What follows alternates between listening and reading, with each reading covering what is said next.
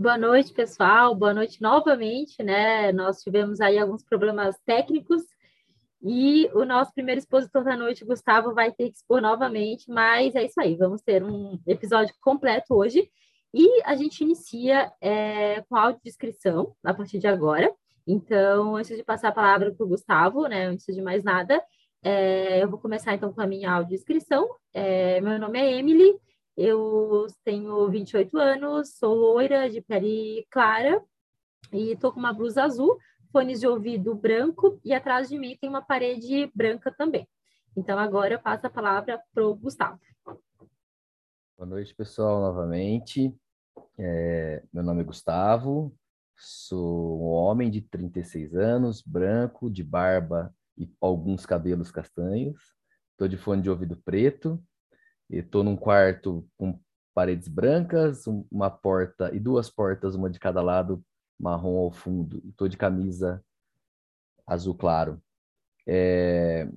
O julgado que eu vou tratar com vocês hoje, ele é da segunda turma, relatoria do desembargador convocado Marcelo Lâmigo Pertence, que é oriundo do TRT da Terceira Região, Minas Gerais.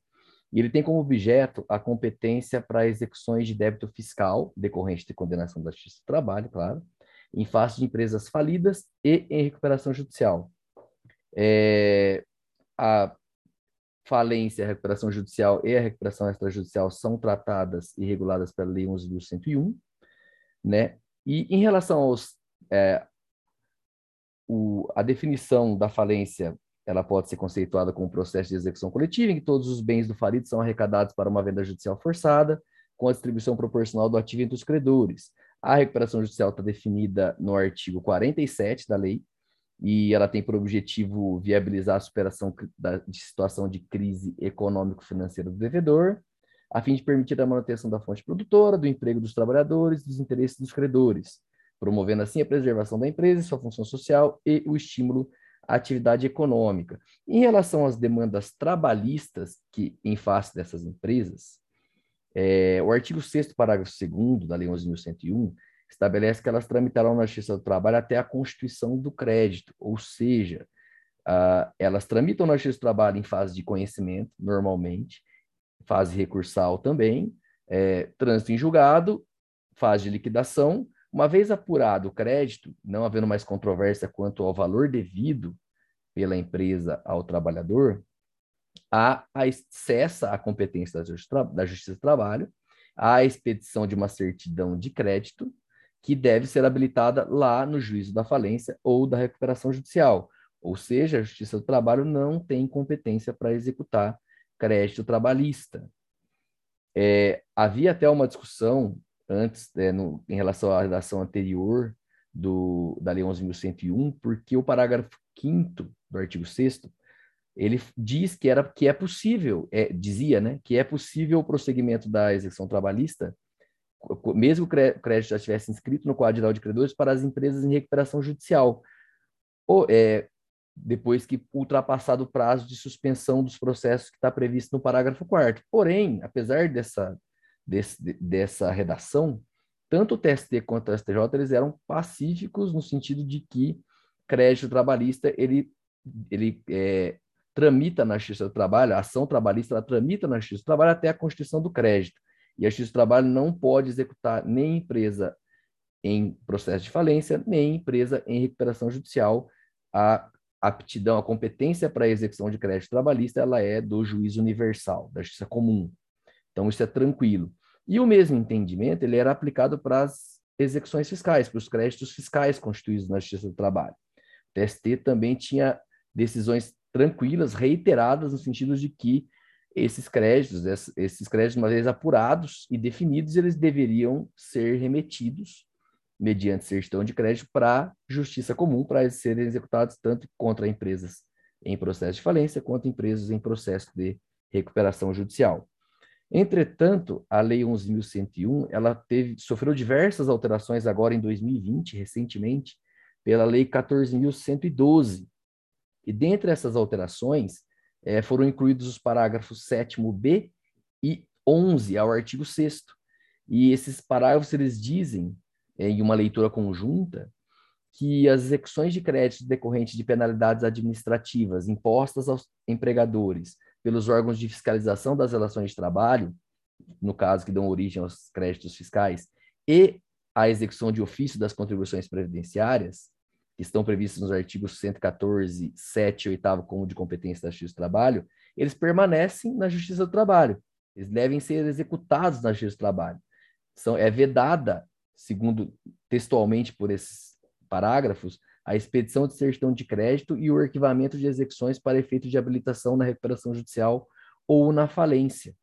Né? Há apenas uma ressalva de que, para casos de, em que a execução desses créditos pela Justiça do Trabalho é, seja é, incida sobre bens que sejam essenciais para a recuperação judicial da empresa, a competência para dizer isso e para afastar essa penhora, esse ato de construção é da justiça da, da justiça comum, do juiz universal, né?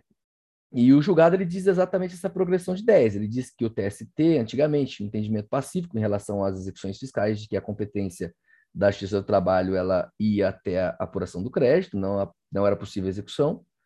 Só que a partir do momento em que houve a alteração legislativa, né, a competência passou a ser da Justiça do Trabalho. O julgado é uma questão, outra pergunta, tá? Se o pessoal quiser responder depois. O julgado fala em distinguish, que tem que ser feito um distinguish porque houve alteração da lei. Para mim, isso me parece um caso de overruling, porque houve a superação de um entendimento que é era consolidado na corte em razão da alteração legislativa, e não é uma, uma, uma, uma particularidade do caso concreto, é uma superação de entendimento porque houve alteração da lei. Então, para mim, isso é um overruling, com todo respeito à turma aqui, né? Mas é, agora, em razão dessa alteração, esse entendimento ele já não mais é cabível. É, em, tanto e também ele é aplicado, né, a parte essa essa aptidão da justiça do trabalho, essa competência da justiça do trabalho, ela se aplica para os processos em curso, né? Porque a alteração de competência material, ela é uma exceção ao princípio da perpetuatio jurisdictionis, nos termos do artigo 43 do CPC, né? É uma questão também que eu trago para vocês, para o pessoal comentar depois, é que é, com relação às certidões de créditos já expedidas, se elas se sujeitam, se elas podem ser devolvidas pela justiça comum em razão da alteração da, da, da competência, ou se a gente observa o princípio do tempus regit actum, o ato jurídico perfeito, enfim, é, essa é uma questão para ser respondida, não tenho resposta. Eu acho que deveria continuar na justiça comum, porém, não, não, não sei se é o melhor entendimento. Inclusive, esse caso é bem interessante porque a, o recurso da União, tanto o, recurso, o, agravo, o agravo de petição, como o recurso de revista, eles são com fundamento diverso. Eles, a, a União é, entendia, é, queria, né, defendia a competência da Justiça do Trabalho com fundamento da Lei 6.830, de 80, dizendo que a execução fiscal ela se processaria no, na Justiça do Trabalho. Entretanto, né, o entendimento do TST, como disse, era diverso, porém, eh, durante a tramitação recursal, houve alteração da, da lei e o julgado diz. Então, como alteração da lei, o julgado, por fundamento diverso do recurso, ele reconheceu a, a competência da Justiça do Trabalho, determinou o retorno dos autos para a vara do trabalho para que seja executado esse crédito fiscal que é objeto da ação. Então, é basicamente isso. Não sei se o pessoal quer comentar alguma coisa, novamente. Vai lá, Breno. Então, Deixar o mais é, fidedigno possível ao que era antes, né? É, na, na primeira gravação, a gente é, discutiu um pouquinho sobre a questão da competência, não foi? E. Ah, desculpa, minha, minha autodescrição.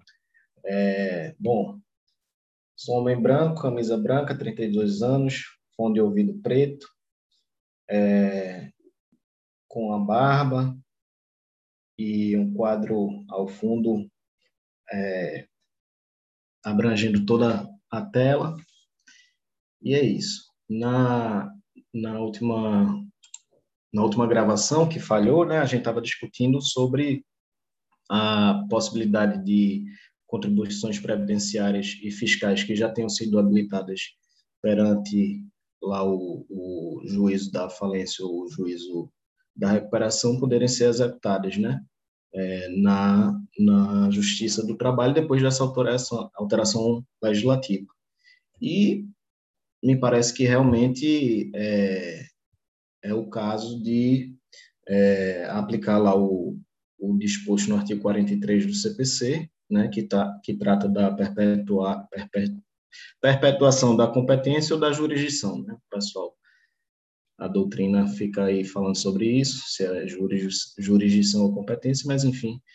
É, e aí, como houve realmente uma, uma mudança na competência absoluta, né, para executar essas contribuições fiscais ou previdenciárias, é, me parece que mesmo aquelas que foram habilitadas, elas podem sim ser executadas no nosso trabalho. Né? Mas vamos ver aí o que é que vai acontecer daí para frente. Viu? Vamos embora. É isso aí, gente. Alguém tem mais algum comentário a fazer? Nosso processualista Márcio não está aqui hoje, né? Ele teria auxiliado bastante nessa questão. Pena que não deu tempo de entrar ainda. Mas se não, ninguém tiver nada para falar mais, eu vou iniciar aqui, que eu já sou a próxima da lista. Então tá, gente, vou começar por aqui. A minha audiodescrição eu já fiz, né? Então eu já vou dar início aqui ao meu tema, que é uma decisão da SDC, é um dissídio coletivo de greve, é que fala da extinção da comissão de fábrica da empresa por um ato unilateral dela, é quando houve a redução do número de empregados contratados. É, e esse processo ele é da relatoria do ministro Ives Gandra, que foi vencido aqui nesse caso. Então, vamos lá. É, o que, que eles decidiram? Que é ilícita a extinção unilateral pela empresa da comissão de fábrica, que foi prevista em regulamento já é, desde 1992, né, o regulamento interno da empresa, é, e nessa previsão não havia qualquer vinculação aí a um número mínimo de empregados e tinha um nítido é, intuito continuativo mesmo, ainda que reduzido o quadro de funcionários para menos de 200 empregados. Então, nesse caso, havia previsão né, dessa comissão é, no regulamento que não se vinculava ao número mínimo de empregados, né, como faz aí o artigo 11 da Constituição, é, só que houve redução do número de empregados, ficando abaixo de 200. Então, a empresa resolveu, por um ato unilateral, extinguir a comissão, já que pela Constituição e pela CLT, em tese, não havia mais essa, essa obrigatoriedade de constituir uma, uma por conta né, desse menor número de empregados. É, e aí, a SDC entendeu, então, que apesar de existir um condicionamento legal para a instituição de comissão de representação de trabalhadores nas empresas, pelo número mínimo né, de 200 empregados, é claro que a Constituição autoriza que as normas legais ordinárias, é, normas internacionais e a própria negociação coletiva e os regulamentos internos das empresas criem regras jurídicas mais favoráveis que aquela fixada no artigo 11 e no 510-A da CLT. É, e aí, no caso, é, o direito à existência de comissão, né, eles consideraram que se incorporou às relações jurídicas como uma condição mais favorável, independentemente do critério quantitativo fixado em lei. E aí, por se tratar, então, né, de uma vantagem de natureza coletiva prevista no regulamento empresarial, é, ela não poderia ser extirpada aí de forma unilateral é, do patrimônio jurídico dos trabalhadores, sob pena de desrespeito a diversos princípios, né? A gente pode citar aí inaturabilidade contratual lesiva, é, incorporação da norma mais favorável e também a lealdade e transparência nas relações coletivas de trabalho. E aí, esse foi, então, isso, esse, essa foi a, a, tese que prevaleceu, né? Mas, como eu falei, o ministro Ives, que era o relator, ficou vencido, junto também com o ministro Emanuel Pereira e a ministra Maria Cristina Peduzzi, que eles entenderam que deveria ser declarada extinta essa comissão de representantes de trabalhadores enquanto perdurasse essa situação empresarial de menos de 200 empregados. Mas, como eu falei para vocês, não foi o que prevaleceu. Prevaleceu, então, que, a comissão de fábrica deveria sim continuar. E essa foi uma das, uma das reivindicações dos empregados nesse dissídio coletivo de greve, né? Foi a falta de, de pagamento do PLR e também a, eles né, queriam a, a, manutenção dessa comissão de fábrica que a empresa estava querendo extinguir, né? A, o mandato ali dos membros tinha estava se encerrando e ela simplesmente não queria mais que ocorressem novas eleições. Então, foi, essa também foi a, esse foi um dos motivos aí da, desse dissídio coletivo de greve. Alguém tem algum comentário? Ah, é, só para complementar para chamar a atenção que é, é, são artigos que a gente até às vezes esquece da CLT, né? Tem essa questão da comissão de representação de empregados, ela está lá, foi instituída pela reforma, né? Não é muito tratado uhum.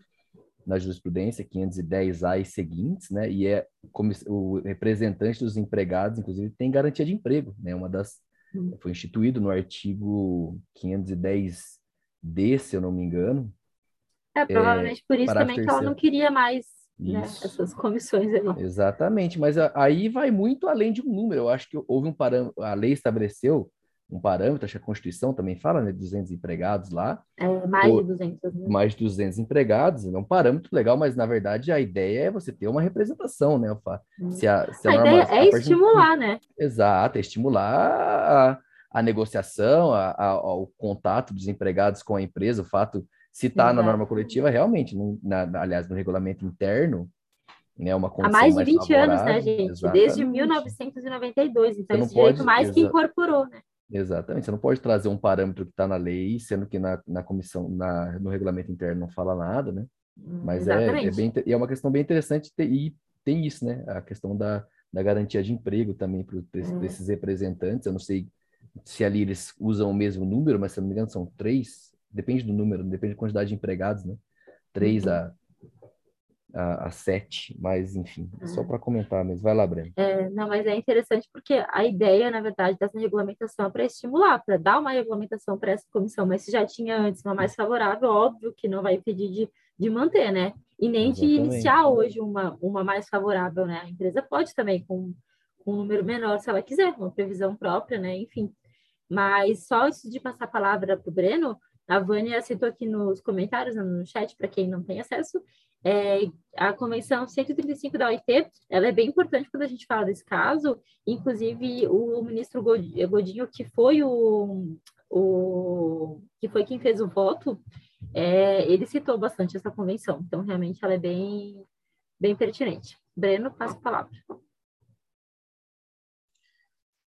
É, bom, no caso, o empregador já há mais de 20 anos tinha previsto essa, essa comissão de representantes de empregados com um número inferior a 200 empregados, é, mesmo tendo menos de 200 empregados. Oi, não estou te ouvindo. Desculpa, estava no mudo. Não é que era menos de 200, não tinha qualquer vinculação ao número de empregados e não tinha prazo também. Era uma comissão que ia rolar, tanto é que rolou por quase 30 anos, né? Entendi. Não se vinculava a nenhum número.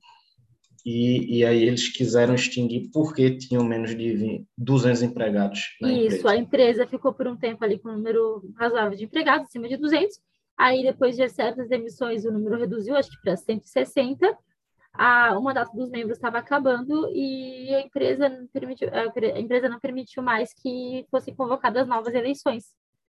E aí os trabalhadores então entraram em greve por conta disso e de algumas outras questões também ali, que é um dissídio, né, coletivo de greve. Entendi. Essa foi uma das reivindicações. É, o, o interessante que eu achei foi porque é, quando a gente fala normalmente em alteração contratual lesiva e essa e essa aquisição desse direito à incorporação ao contrato de trabalho, né, das, previsões, das previsões regulamentares, é uma análise que é feita numa dimensão é, individual, né? individual. né?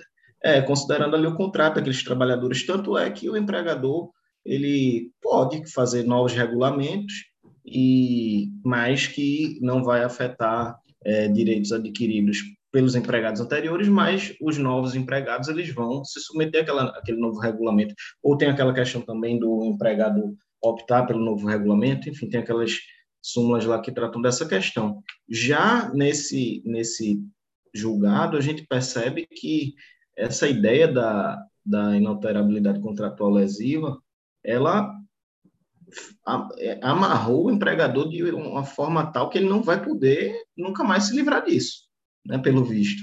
Não, vai ter que sempre permanecer, porque Daqui a 20 anos, talvez ele já tenha alterado todo o quadro de empregados dele, quem sabe, mas é, sempre vai haver essa transição de novos empregados, empregados antigos, que estavam nesse regime, sabe? Então, assim, ficou uma coisa que eu fico ainda com o pé meio atrás nessa solução, porque realmente eu acho que eu tenho, eu tenho dúvida se a gente tá, pode falar em inalterabilidade contratual lesiva, falando da categoria como um todo, sem considerar cada empregado e o momento que ele entrou na empresa inviabilizando esse poder regulamentar do empregador, porque, querendo ou não, ele tem esse poder também. Né? A lei e a Constituição falam, dão um parâmetro objetivo de 200. Tudo bem, ele estabeleceu uma, um, uma previsão mais benéfica, mas daí dizer que ele não vai poder modificar isso nunca mais, né? Mas, enfim, é uma reflexão. A Convenção 137, né, ela fala também dos representantes dos empregados e tudo mais. Eu acredito que a convenção não, não, não trata do, da quantidade mínima de empregados, pelo que eu me recordo, mas vai lá, Gustavo, eu fiquei meio com o pé atrás. Não, essa sua observação é bem pertinente, porque realmente ele fica extremamente amarrado. Ele não como que ele vai? Porque é uma garantia de, é, coletiva, né? Tipo, independentemente de, de, de, de quais os empregados são afetados, mas eu fiquei pensando aqui, será que seria possível ele alterar isso aí mediante negociação com o sindicato? Ele revogar isso aí, renegociando com o sindicato? Ah, pô, vamos negociar a partir daqui que a relação dessa, dessa comissão aqui ela vai ser regulada por norma coletiva e não mais vai viger o regulamento interno. Não sei se isso seria possível juridicamente. Né? É só uma já que é uma garantia coletiva, eu imagino que seja possível alterar negociando eu coletivamente. Penso que sim, não também, de repente. É, exato, porque o que eles bateram muito é que eles extinguiram unilateralmente, eles não poderiam é, fazer isso, a empresa. É. Agora, eu penso que nada impede que haja uma negociação com o sindicato para dar um prazo, para depois ela isso. se encerrar, de repente dê algumas garantias, é, algumas melhorias em outros pontos, para eles também quererem fazer essa concessão, né? Eu acredito que seja possível, sim. Eu não vejo, eu acho óbvio, que é a única assim, forma, na momento, verdade. É, de aplicar também esse princípio da naturalidade contratual lesiva no, nesse plano coletivo, até porque, de certo modo, ele respinga no plano individual, né? Então, eu, por mais que ele fique amarrado e tudo mais, e de certa forma acaba sendo um desestímulo a, a, a, fazer essas previsões de regulamento, porque ele sabe que se, se ele prever uma vez, nunca mais vai se livrar, seja no plano individual, seja no plano coletivo, isso pode fazer com que ele não queira oferecer mais nada, não queira dar nenhuma outra, nenhum outro benefício, enfim, alguma outra situação mais favorável, mas por conta de toda a base principológica, eu, eu acho temerário a gente também considerar que, ah, não, ele pode, depois de 20 anos, só porque reduziu o número de, de empregados. Eu acho um pouco perigoso também. Tá? Eu penso que essa solução do Gustavo ali de negociar com o sindicato seja uma via mais equilibrada. Pode falar, Márcio. Só lembrando, antes de, de passar a palavra, de fazer a audiodescrição. Olá, boa noite. Desculpem o atraso, tive uns problemas logísticos que depois eu vou, vou explicar melhor. É, fazer a minha autodescrição, eu sou um homem branco, é, com óculos, vestido com uma blusa vermelha e uma blusa, uma, uma blusa vermelha e uma cama atrás de mim, com uma parede aqui do meu lado e aqui atrás de mim. É, eu queria fazer uma pergunta especificamente é, sobre esse caso que foi bem interessante que a Emily expôs. É, muito bem, se a, a, a, as partes negociam para retirada desse, dessa benesse, no caso, ah, então eu não posso tirar unilateralmente, mas então eu posso negociar para retirar. Mas e se a norma coletiva perde a vigência e não é renovada posteriormente pelo sindicato dos trabalhadores? Como é que ficaria? Eu penso que daí teria que constar na norma coletiva que fique extinta, que ela vai ser mas extinta é e é um... ter isso. Mas ela vai perder a vigência, como é que vai extinguir uma coisa Não, mas então, é que não é norma né? coletiva, é. foi, um, foi um regulamento interno da empresa. Em regra, esse regulamento ah, vai... sim.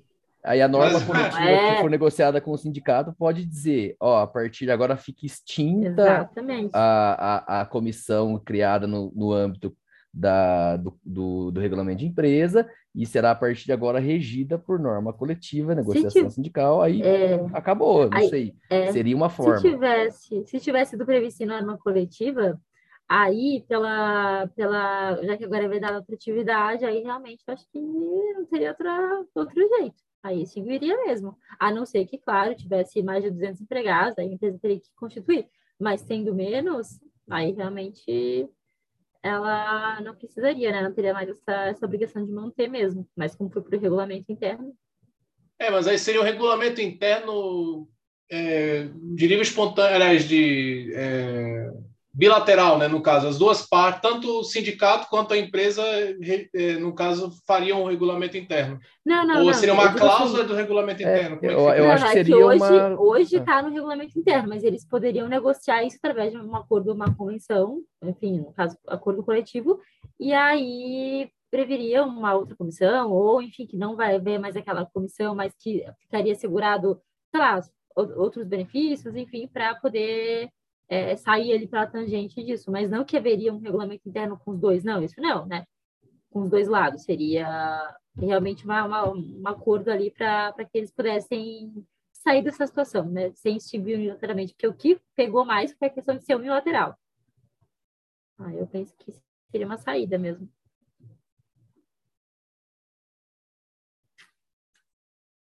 Ana, pode falar. Boa noite, pessoal.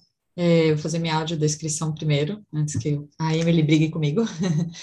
É, então, é, mulher branca, 36 anos, cabelo comprido, loiro escuro.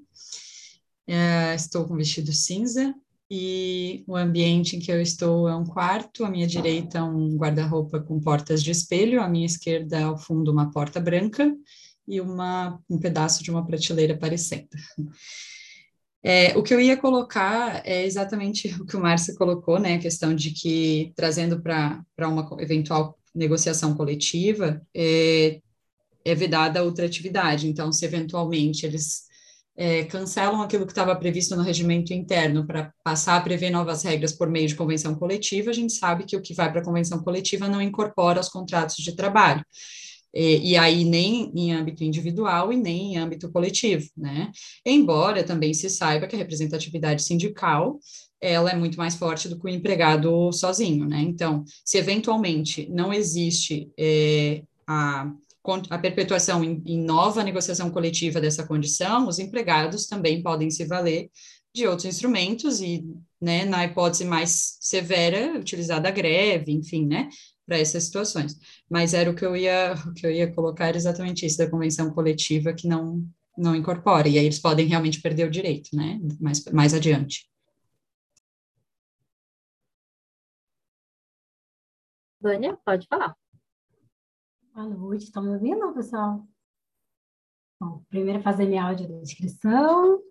Sou uma mulher, parda, tenho 30 anos, ao fundo uma parede branca com dois quadros, à, minha direita uma porta de vidro e eu estou vestindo um moletom cinza.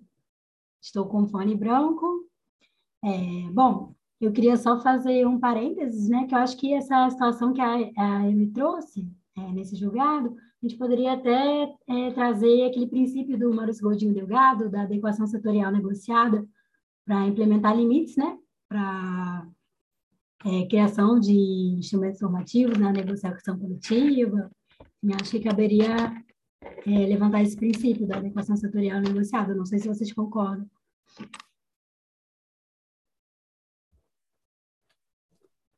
Sem dúvida. Inclusive, eu estava até em dúvida disso, porque se no caso o acordo coletivo previsse só essa cláusula de uh, de retirada desse, dessa benesse, por exemplo, aí eu acho que realmente violaria né, a questão da progressividade social. Eu acho que deve ser mais ou menos nesse sentido. Perfeita observação mesmo. Breno, pode falar.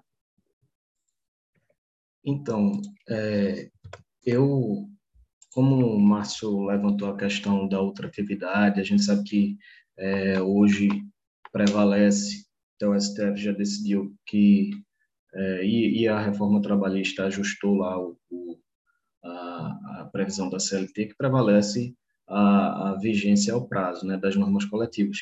É, só que aí, pegando o gancho, é eu acho isso uma questão muito, muito interessante mesmo. Por isso que eu quis falar, embora não seja o cerne aí do debate inicial. Mas pegando é, é, esse gancho, eu acho que a gente precisa perceber que existem certas questões que elas vão sim se manter após o prazo, é, caso não haja uma renovação de uma, uma nova negociação coletiva, né? Primeiro lugar, se fosse uma disposição, se, se for, independente da questão, é possível ou não, mas se for uma disposição é, dizendo que algo está extinto a partir de agora, eu acho que não faz nenhum sentido é, depois do prazo isso se restabelecer automaticamente. E outra coisa que é, que eu sempre pensei, embora acho que só vi uma vez num caso concreto, que é a questão do salário, né? Obviamente, é, se você estabelece um, um piso salarial de dois mil reais, é, no final da vigência, o empregador não está autorizado a pagar o, o salário mínimo somente porque é, acabou o prazo, claro que incide a, a irredutibilidade salarial, aí já há um novo princípio para colocar para frente aquilo que estava previsto antes. É, só que aí a minha dúvida é em que qual a abrangência desse desse dessa irredutibilidade salarial, se isso poderia é, porque no, na, nas normas coletivas muitas vezes há previsões de outras verbas mais, de forma mais benéfica em relação à lei, que são verbas salariais, né? E se é, isso se manteria depois, por exemplo, você ter é, um adicional noturno mais caro, um, uma hora extra mais cara, parcelas salariais também. Né? Não sei se vocês já viram algum julgado TST falando sobre isso. Em relação à adequação setorial negociada, é também interessante é, a, a, previsão, acho que do artigo 8 salvo engano, da CLT, né? que trata da questão de que as normas coletivas só poderiam ser tidas como inválidas é, de acordo com aquela análise lá do Código Civil. Né? Mas, mesmo assim, a doutrina tem dito que, é, se vocês quiserem desenvolver essa questão aí, tem dito que ainda se faz essa análise a partir do princípio da adequação setorial negociada, que basicamente diz lá o Godinho, né, que ele criou esse princípio, é, pelo menos ele sistematizou, né, com, base, com várias bases, não foi uma coisa meio louca assim que o cara criou, não. Ele teve fundamento realmente para fazer isso. Ele, é, ele diz que, primeiro, a negociação ela só pode recair sobre direitos de indisponibilidade relativa e tem que haver uma efetiva transação. Né? Aí você faz essa análise para ver se a negociação é válida ou inválida. Mas, é, vai lá, Gustavo, me esclarece aí essas questões todas. Tá, quem, quem sou eu para esclarecer alguma coisa para. Mas vamos lá. É, eu acho que com relação a salário, tranquilo, porque, é, como você disse, redutibilidade salarial está na Constituição, não pode diminuir. Mas, por exemplo, eu já peguei caso prático e não vi grandes discussões. Na verdade, nunca vi discussão sobre isso, mas já peguei de analisar, por exemplo, adicional de, de, adicional de horas extras. Ah, durante um período tinha uma norma coletiva que previa adicional de horas extras 70%. Depois, posteriormente, voltou a ser 50% porque não tinha norma coletiva, porque aí você é um plus, né, durante aquele, daquele, a vigência daquela norma. E eu acho que não há, não é inalterabilidade contratual, não há direito adquirido, nesse caso, ao adicional em valor superior, porque a, que a Constituição, que a lei garante, é o mínimo de 50%. Então, é, acho que para questões outros, outras coisas que não salário mesmo, salário base. Tipo cesta básica, acho, por exemplo. É, cesta básica, é, vale alimentação, exemplo, né? ou mesmo esses adicionais, um adicional de horas extras maior, um adicional noturno maior. Eu acho que para esse, mesmo sendo verba salarial, eu acho que né, prevale, volta, no caso, por exemplo, se a norma coletiva perdeu vigência e ela previa um adicional maior, ela volta para o patamar mínimo eu não acho que ele tem o direito adquirido a isso aí, não. Até porque senão, senão não, é, senão volta não a questão daquela, da, né? da outra atividade. É, né? voltaria é, a aderência, né? Eu voltaria é, aderência Agora, isso vale para quando é, é, acordo e convenção coletiva, porque se for regulamento interno, morreu, né? Ah, não, isso aí, aí beleza. Regulamento mais, né? interno né? é, é norma contratual, né? É equiparado a, a norma isso aí, contratual, beleza. isso aí, tranquilo. Agora, a outra coisa que o Breno falou era. Mas da... foi reajuste salarial. Não, reajuste salarial é salário. Aí, beleza. Aí não tem como diminuir, não, né? Como Não, como, como a, o, acho que a Emily falou. O, a Breno, falou, o Breno. O Breno, Breno falou. Breno. Ah, subiu para. O salário era 1.500, subiu para 2 acabou a norma coletiva, continua dois. Dali Até embaixo, você tem uma norma constitucional dizendo isso. que aí não pode, aí é tranquilo. Aí eu acho que agora, tem... agora adicional de extra era 50. Isso, Se fica isso, pelo menos 50, tá Exatamente. Certo. É, por um período, durante dois anos ficou 70%. Aí na norma coletiva seguinte, ou não há norma coletiva depois da perda da vigência, volta a ser 50%. Não tem como você manter os 70%. 50. Senão entra o que a Amy falou, você, aí você volta para a questão da aderência, né? É. Senão não faz aí sentido você a letra da reforma morreu. É, né? exatamente. É, Até porque a maioria das, da, dessas parcelas acabam refletindo no salário, né? Se não puder nunca alterar nada. Sim. Então, sim. eles nunca vão ah, prever a, nada também. Né? A questão do parágrafo do artigo 8 né? Que é da questão de, de, como analisar. Isso é uma questão que eu ainda que gostaria de ver, porque eu, não, eu, particularmente, ainda não vi decisão relevante mas dizendo que não pode, que ah, por, por conta do, para, do artigo 8 parágrafo 3 a gente só pode analisar os requisitos do negócio jurídico aqui, e a gente não vai poder analisar a cerne de norma coletiva. Eu tô para ver o, eles, eles aplicarem isso aí na prática. Confesso é, que eu não vi eu, nada sobre. Eu não tenho experiência na prática, né, trabalhista, mas eu penso que os juízes vão passar por cima, vão pelo menos falar ali de uma, incidentalmente de inconstitucionalidade. Isso aí. é, é absurdo isso aí, né? Eles Total, fizeram para é... dar um, enfim, botar esse, esse artigo, mas não é uma coisa que na prática vai impedir qualquer coisa. Vai ser solenemente ignorado, mais ou menos como é a, a questão do dano moral lá da. da... E acho que outra parte nem vai brigar muito, porque no fundo nem não, ela acredita que isso vai dar em alguma coisa. É, não, é aquela coisa, depende muito também, é muito casuístico também, né, gente? O que, que a gente vai. Porque é, qual é o espírito da norma? O que eles queriam dizer? Porque também você não pode. A justiça do trabalho às vezes ficava caçando pelo em ovo, né? Ah, isso aqui é inválido porque não tem contrapartida. O que é contrapartida equânime? É difícil, né? São conceitos muito abertos. Então, também é para dar uma freada nisso. Então, vai depender muito do caso concreto. Eu não acho que vai impedir que a justiça do trabalho analise, porém, dependendo do caso concreto, pode ser que a gente. Ó, ó, aqui vocês invalidaram uma norma coletiva dizendo que não tinha contrapartida mas com que razoabilidade né, foi feita? É difícil, é, é, é bem difícil. Eu gostaria de ver na prática isso aí. É isso aí, pessoal. Alguém tem mais algum comentário a fazer? Isso aqui rendeu um pouquinho mais. Então, eu vou passar a palavra para Ana Paula. Então, pessoal, é, o julgado do informativo 244 que eu peguei é o TST RR é 11429, dígito 50, 2015, 5, 01 0077, da sexta turma, relatoria do ministro Augusto César Leite de Carvalho, julgado em 22 de nove de 2021. Nesse julgado, eh, se discute a possibilidade, se é possível, o reconhecimento de responsabilidade solidária da prestadora de serviços por créditos trabalhistas quando o reclamante requerer reconhecimento de vínculo com o tomador, porém ele deixa de apresentar esse pedido de condenação solidária da prestadora na inicial. Uh, o caso específico trata da hipótese de, um, de trabalho contrato de trabalho temporário, regido pela Lei 6.019 de 74. É, essa lei, inclusive, sofreu algumas alterações significativas em 2017, com a Lei 13.419, que incluiu é, além do trabalho temporário, a questão de terceirização nessa lei de atividade fim, é, de, da atividade principal do tomador, né? E é uma, o trabalho temporário é uma hipótese legal de intermediação de mão de obra lícita, né? É, que é uma exceção à regra de que intermediação de mão de obra é, é ilícito, que a gente observa através da súmula 331 do TST, né? A regra é a ilicitude de intermediação de mão de obra. Então, o trabalho temporário é uma das exceções em que ela seria lícita, desde que ele, é, de fato, atenda às exigências legais. É uma relação trilateral estabelecida entre a empresa de trabalho temporário, o tomador de serviços e o empregado é, de empresa de trabalho temporário.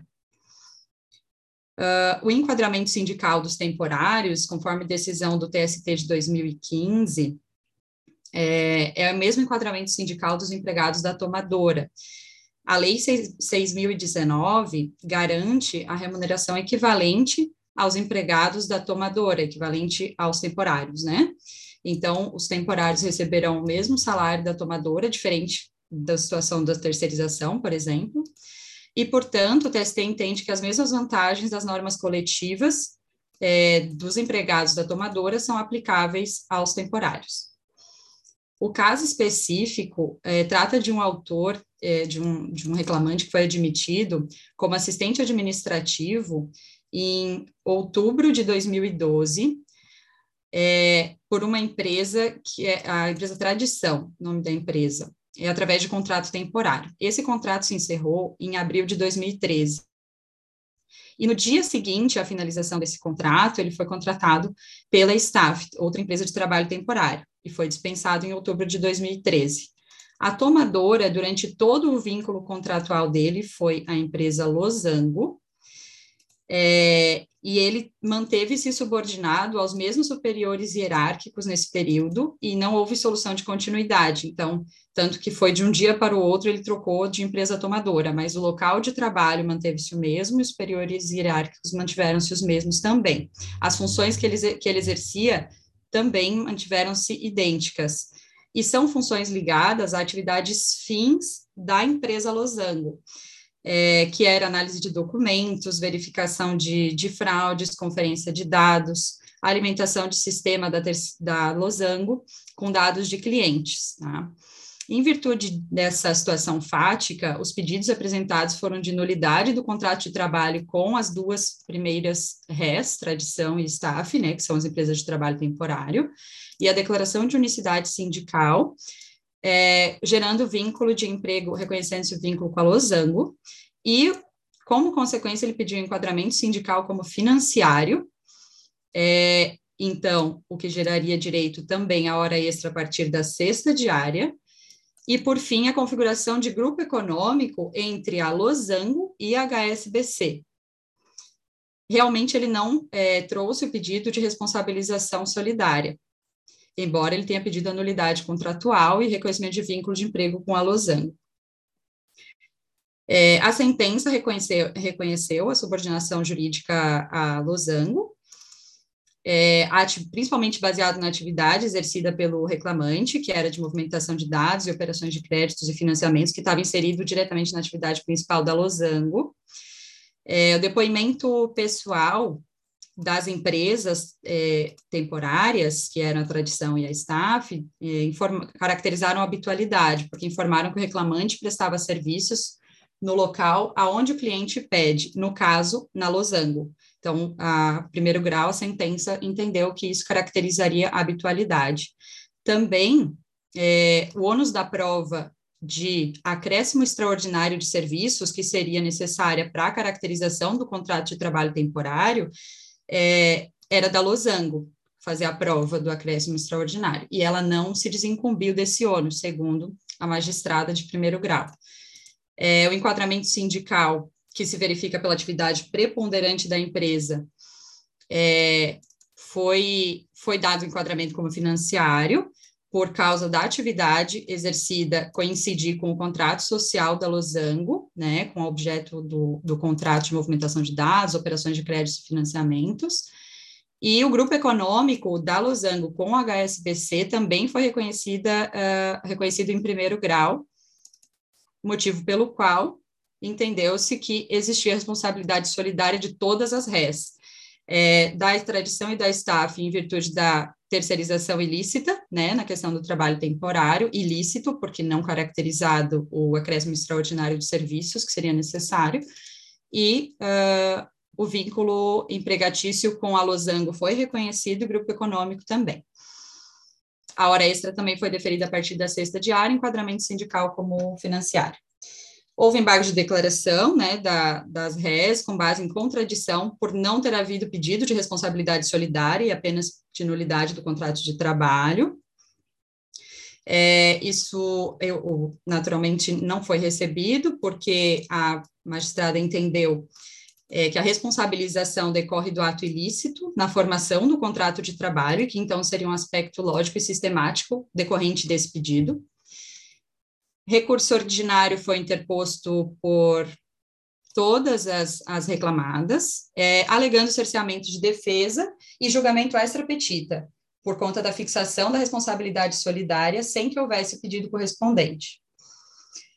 O acórdão do TRT1, então, entendeu pela existência da responsabilidade solidária como decorrência lógica do pedido de nulidade do contrato de trabalho com base no artigo 9 da CLT. O acórdão também é, frisou que a súmula 331, nos incisos 1 e 3, dispõe sobre intermediação de mão de obra por empresa interposta, ditando que ela é ilícita, formando-se o vínculo direto com a tomadora, exceto em alguns casos, dentre eles do trabalho temporário, desde que inexistente pessoalidade e subordinação direta. Também é, foi tomado em conta pelo tribunal que os bancos vêm reduzindo o quadro funcional, terceirizando algumas atividades é, recentemente que, que lhes são íncitas, e uh, com o intuito muitas vezes de fugir dos salários e de outros direitos próprios dos bancários também, como, por exemplo, a jornada de seis horas. É, a Losango também se apresenta ao público como, em geral, como uma financeira, o que eles trouxeram até o, o site da empresa, né, em que demonstra que ela, que ela oferece empréstimos pessoais, financiamentos, enfim, e então não há muita dúvida quanto à atividade dela.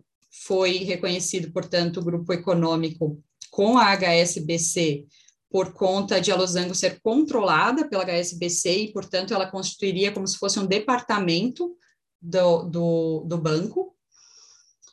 E uh, foi levantada também a súmula 27, que prevê que os empregados de agentes financeiros e administradoras de cartão de crédito que exercem atribuições relacionadas à atividade fim de referidas instituições financeiras são financiários, beneficiando-se, portanto, das normas coletivas da categoria e da jornada reduzida do artigo 224.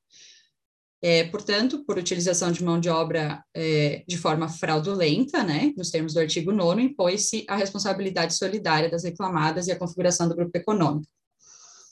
É, foi protocolado recurso de revista pela recorrente Staff, que foi a primeira ré, então a primeira empregadora, somente ela recorreu, e somente quanto ao é, violação né, do, do artigo 141 e 492 do CPC, que prevêem ali o princípio da congruência, por conta da responsabilidade solidária que foi imposta na decisão regional e não havia sido pedida na exordial. Ah, então, agora em setembro de 2021, o acórdão do TST foi no sentido de que realmente a solidariedade não se presume, ela vai resultar da lei ou da vontade das partes, conforme o 265 do Código Civil, né?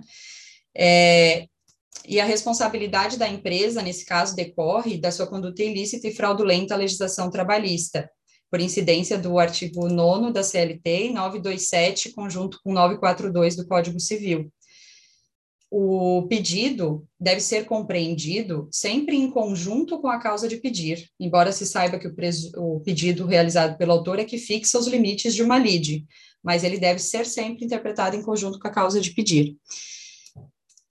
E o artigo 840, parágrafo 1 da CLT, também prevê que na petição inicial é, da, da ação trabalhista deve ser feita uma breve exposição do fato de que resulte o dissídio e o pedido. É, entretanto, é a exposição do fato que vai delimitar a manifestação judicial. A vinculação do juiz, portanto, no caso desse artigo, deve ser com as questões alegadas e não com os fundamentos de direito que são invocados pelas partes. E o princípio da informalidade e da simplicidade que orientam o processo trabalhista é, devem, ao redigir a petição inicial, basta o autor expor rapidamente os fatos, ele não precisa uh, delimitar uh, de forma pontual a, né, a, a, questão da responsabilização, em tese. Então, para o TST, a, é uma consequência jurídica a responsabilização, uma consequência jurídica ao ato ilícito já reconhecido e suscitado pela na exordial, que foi a nulidade do, do contrato de trabalho e reconhecimento de continuidade, né, do vínculo do início ao fim, tá? Então, basicamente, esse é o julgado, transitou em julgado em 18 de 10 de 21. É, Percebe-se que também não houve recurso de revista por parte é, do HSBC e nem da Losango em relação à parte de grupo econômico, né? E também não houve recurso deles é, em relação ao questionamento do princípio da congruência, somente realmente da primeira reclamada.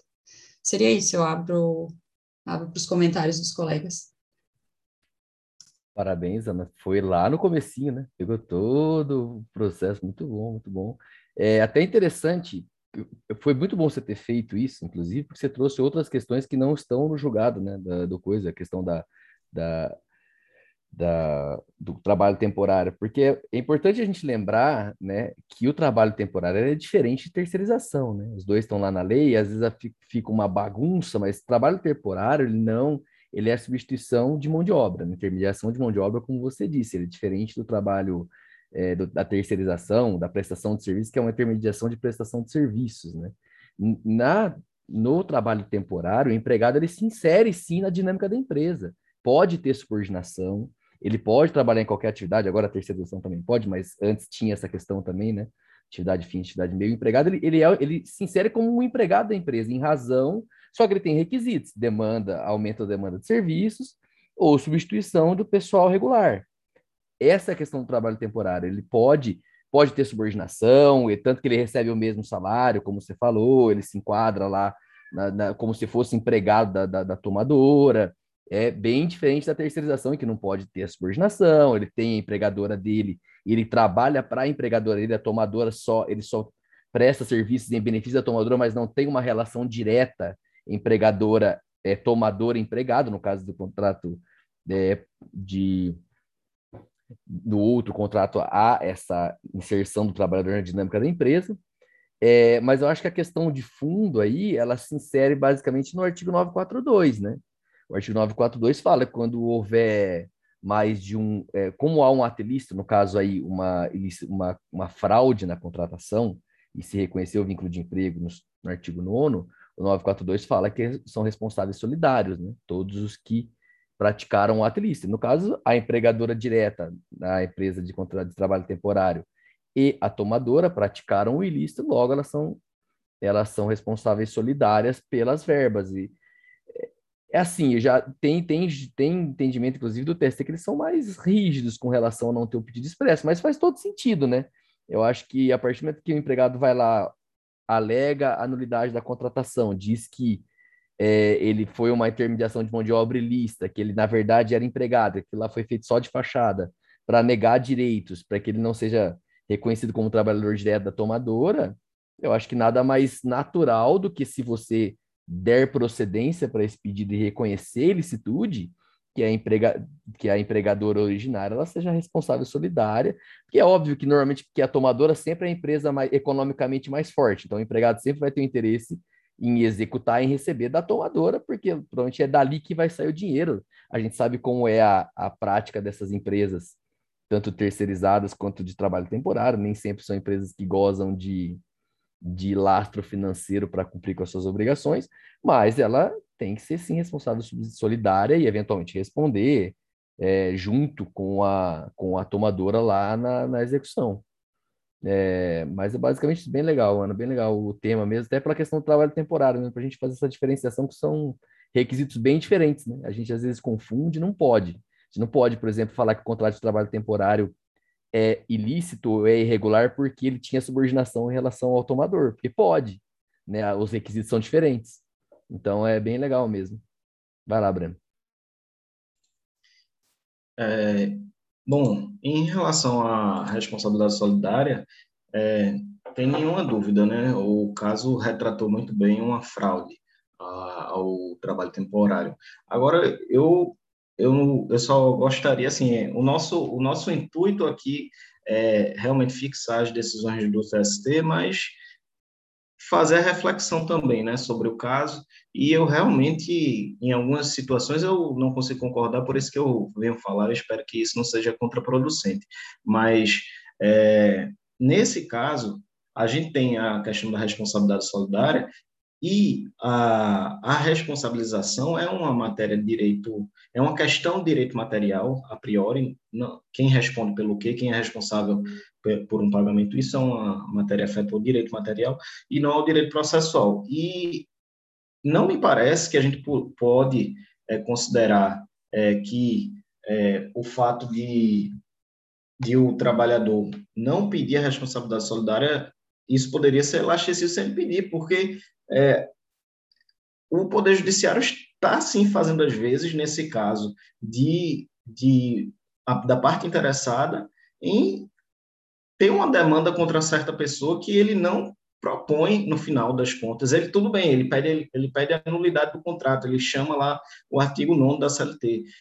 Mas ele direciona a pretensão dele contra uma pessoa, sem fazer o pedido contra o outro. E aí me parece sim que é, o juiz está extrapolando o, o, a vontade do, da parte autora, porque eu já vi, quando eu advogava, já tive cliente que dizia, numa situação análoga, não igual, mas de fraude, enfim, é, no qual havia responsabilidade solidária ou mesmo subsidiária, e o cliente falar, eu não quero é, cobrar da outra empresa, só quero dessa, por N motivos, por N motivos. E aí o Poder Judiciário vem e diz, bom, ele não pediu contra um, mas a gente vai colocar ele no bolo. O artigo 840 da CLT, quando trata da questão da, é, de você, da simplicidade da petição inicial, da narrativa dos fatos, isso não autoriza você deduzir um pedido daí. Se eu fizer uma descrição é, fática dizendo toda uma historinha que eu sofri um dano moral, por exemplo, sofri um acidente, seja lá o que for, é, eu teria direito, por exemplo, se foi um acidente, a pensão, a dano moral, né? a, a, a um, um N, uma série de direitos em razão de determinado fato. E aí o Poder Judiciário vai começar a dizer, bom, ele narrou o fato, então ele tem tais direitos, vou dar para ele. Não, ele narrou lá o fato que tinham duas empresas, mas ele pediu contra uma, né? E o, e o princípio da extrapetição no processo de trabalho, ele é fundado num artigo, certo? Lá no artigo que diz que o, que o juiz trabalhista ele pode é, conceder a indenização no lugar da reintegração. O, os, os pedidos implícitos têm fundamento também no Código de Processo Civil, no artigo 322, né? Honorários advocatícios, correção monetária, juros, tudo isso há um, um fundamento legal para a gente dizer, são pedidos implícitos, não precisa pedir expressamente. Mas se não for isso, como é que a gente vai compreender qual a, a, pretensão da parte. Tudo bem, a petição inicial ela deve ser lida em conjunto, é, de acordo com o princípio da boa-fé. Também tem essa previsão legal, mas é, a gente deduzir que a pretensão, porque, porque a leitura da causa de pedido do pedido é o que a gente consegue, a partir disso, desse conjunto, a gente consegue identificar a pretensão. Mas se você não diz que quer a responsabilização, a condenação de determinada pessoa, você é, não tem como extrair, só porque ele falou que é, determinada pessoa está dentro de, um, de, uma fraude, que você quer que é, a empresa X ou a empresa Y seja condenado também. Né? Só porque, por exemplo, é, o, o, trabalhador vá lá e narre que havia um grupo econômico, ele vai querer a responsabilidade das empresas, de todas as empresas, sabe, desse grupo, só porque a gente sabe que no direito material existe uma, uma, um artigo que impõe a solidariedade.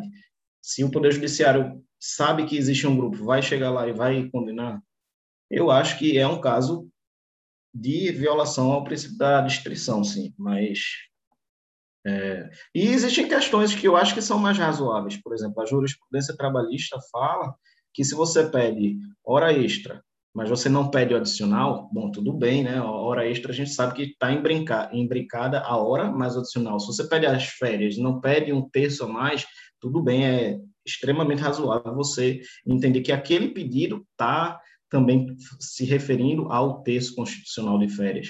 Agora, se você diz que está em uma fraude, quer e isso já aconteceu muito, já aconte, é, acontece várias vezes, de, por exemplo, na questão da terceirização, é, quando havia esses pedidos de forma mais frequente, o trabalhador muitas vezes nem colocava outra empresa no, no polo passivo, colocava só o tomador para pegar só ele. Então, eu acho que realmente é, é a justiça querendo ser tratou aí, querendo passar por cima assim de regras básicas que tem a ver, que são regras que têm a ver com é, acesso à justiça, contraditório, com, com direitos fundamentais também com, é, constitucionais que é, o princípio da inércia, o princípio da demanda, que vão reger tudo isso aí, eu acho que o TST passou da, da conta aí.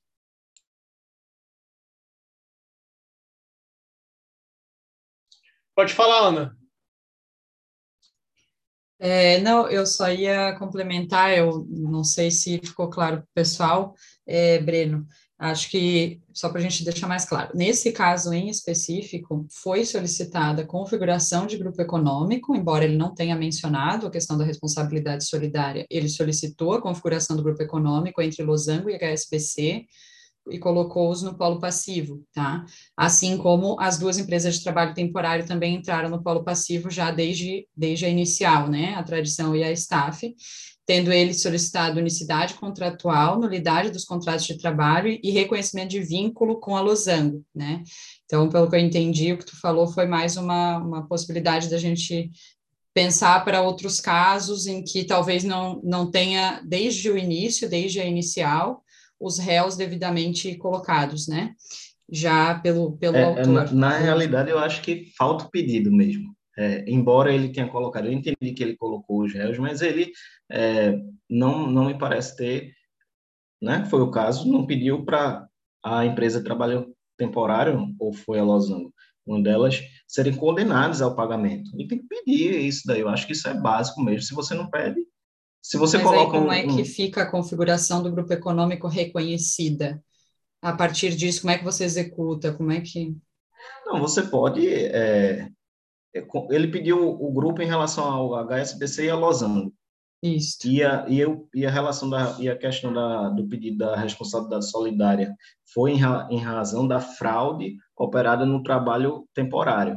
E aí faltou o pedido dele contra uma das empresas de trabalho temporário, foi isso? Não, ele pediu contra as quatro, duas empresas de trabalho temporário para as quais ele, em tese, estava trabalhando, e a Losango, que foi o local físico e a tomadora, né, onde ele trabalhou, e o HSBC foi configuração de grupo econômico que ele pediu. Certo, mas ele não pediu contra quem?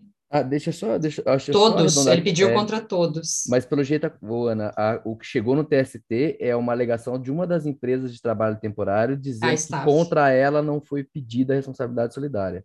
É isso que o Breno está querendo dizer, é isso que chegou no TST, né? Não isso. houve pedido de responsabilidade solidária contra relação... nenhuma, só que só a staff recorreu. Ele não Tudo pediu bem, responsabilidade. É, mas em relação então, a ela, né? Em relação a ela não tinha. Então eu acho que eu entendo o que ele está querendo esse dizer. Esse é o ponto. Esse porque é o não tem ponto. pedido em relação à staff. Isso. Então Isso, ela entende como não tem pedido em relação a ela, não poderia ser reconhecido o grupo econômico. A responsabilidade solidária. É, a responsabilidade pela fraude. É Mas aí você anula a, o contrato de trabalho temporário e aí você imprime que tipo de responsabilidade se ele foi contínuo e você reconheceu isso. Ele você, foi contínuo você, em todo o período, do início ao fim. Se você tem a responsabilidade solidária, obrigações solidárias, você pode cobrar de um dos, dos co-obrigados. Você não é obrigado a cobrar de todos. E ele vem e ele diz, bom, a empresa A e a empresa B fizeram uma fraude e, portanto, o Código Civil, artigo 942, diz que elas são responsáveis solidárias. Mas eu estou vindo aqui, estou pedindo contra, estou pedindo para que essa empresa A seja uhum. condenada. Ele não está pedindo contra outra. Então, o fato de existir uma fraude, que existem dois sujeitos que se juntaram para fazer essa fraude, e isso sim, realmente, é, dá a, a, o direito à responsabilização solidária. Mas isso não significa que ele vai cobrar dos dois. Ele só cobrou de um lado, mas botou no polo passivo. Sim, mas ele botou no polo passivo, mas a falta de pedido, para mim, é essencial em relação a isso. Ela, ela, a falta de pedido atrai, na verdade, a inépcia da petição inicial. Né? Então, ele direcionou a demanda dele contra uma das partes, um dos réus, cobrando dele. E o fato e, e, aí dele você vai cobrar tudo, vai dizer, bom, era não era contrato temporário, era contrato por prazo indeterminado, porque isso aí foi uma fraude, vai dar todos os direitos, o que ele não tiver recebido, etc. É, da empresa contra a qual ele pediu, né? Mas é, por que, afinal? Porque o, qual assim a base que o TST diz que pode cobrar do outro? É, é um pedido implícito do outro, é o princípio da extrapetição, é o que que ele supera? É só porque está no polo passivo, então não precisa. É, ele, ele, na realidade, ele se vale muito dessa questão de simplicidade. Mas a simplicidade realmente autoriza esse passo a mais, ou a simplicidade ela tem a ver com a, a informalidade da simplicidade tem a ver com você não precisa de uma petição inicial é, extremamente formal. Você não vai ter uma petição inicial dita inepta por você ter é, feito uma narrativa mais simples, e feito o seu pedido no final. Mas o pedido ele continua sendo exigência da petição inicial trabalhista. E, e como eu disse no início, se você diz basta narrar o fato que o, que o, o, o Poder Judiciário vai te dar o direito sem você pedir, então eu narro uma história enorme, não peço nada e vou ganhar um monte de coisa. Como assim? Sabe, eu, eu realmente não consegui engolir muito bem. Não. É, Ana, excelente exposição. É um julgado bem interessante, bem importante, especialmente para a parte de execução. É, um adendo é que uh, o julgado chegou a dizer sobre enquadramento sindical do financiário. É, tem julgados do TST enquadrando o financiário como categoria diferenciada, né? conforme o artigo 17, parágrafo único da Lei 4.595. Eu estava procurando esse artigo, cheguei até a abrir a, a, a, levantar a mão antes, só que eu não estava encontrando o artigo, então eu preferi encontrar antes de, de me manifestar para não ficar incompleto, né? É, cara, é, é uma, é uma situação bem importante essa que o Breno levantou. É, eu fico pensando é, como que ficaria, por exemplo, a eficácia objetiva da coisa julgada se porventura realmente não tem um pedido. E se tivesse em outra demanda, assim, uma situação análoga, né, de que ah, eu posso é, não tenho pedido de, de, condenação solidária, eu vou lá e faço essa é, for, abre aspas, força um pouco a barra, fecha aspas, e condeno quando não tem pedido. Se em outra demanda que está em outra vara, por exemplo, que não foi reunida por conexão, tem esse pedido já pendente de julgamento. Então, assim, isso pode gerar um problema prático gigantesco justamente pela questão da eficácia objetiva da coisa julgada. Se vai caber ação rescisória, enfim, então isso pode gerar um problema muito grande, especialmente se as duas demandas forem julgadas e estiverem sendo executadas simultaneamente. Então, assim, isso pode dar problema prático gigantesco, né? Mas, por outro lado, o que, que, o que, que eu posso observar também? Eu não sei se esse foi o caso, a Ana pode me corrigir se eu estiver errado. Mas é, quando a parte pede, é, assim, eu estou falando uma opinião pessoal, né? Quando a parte pede do reconhecimento do grupo econômico, é, inclusive isso foi até é, questão de é, do, do, da, daquela decisão lá do, do, do, ministro Gilmar Mendes que uh, determinou que o seu trabalho até foi um julgado da oitava turma ou da quarta turma, se não me engano, que eles teriam que observar o CPC para fins de observação contraditório, limitação subjetiva da coisa julgada para as partes que estiveram especificamente no, é, no que participaram da fase cognitiva do processo foi uma decisão monocrática do ministro Gilmar Mendes foi do ano passado. E a questão é a seguinte né? O TST ele tem o um entendimento especificamente do grupo econômico como um empregador único. E ele se vale do artigo 2 da CLT que diz que o empregador é empresa então, a, a, o, o, a, a empresa é o próprio empregador.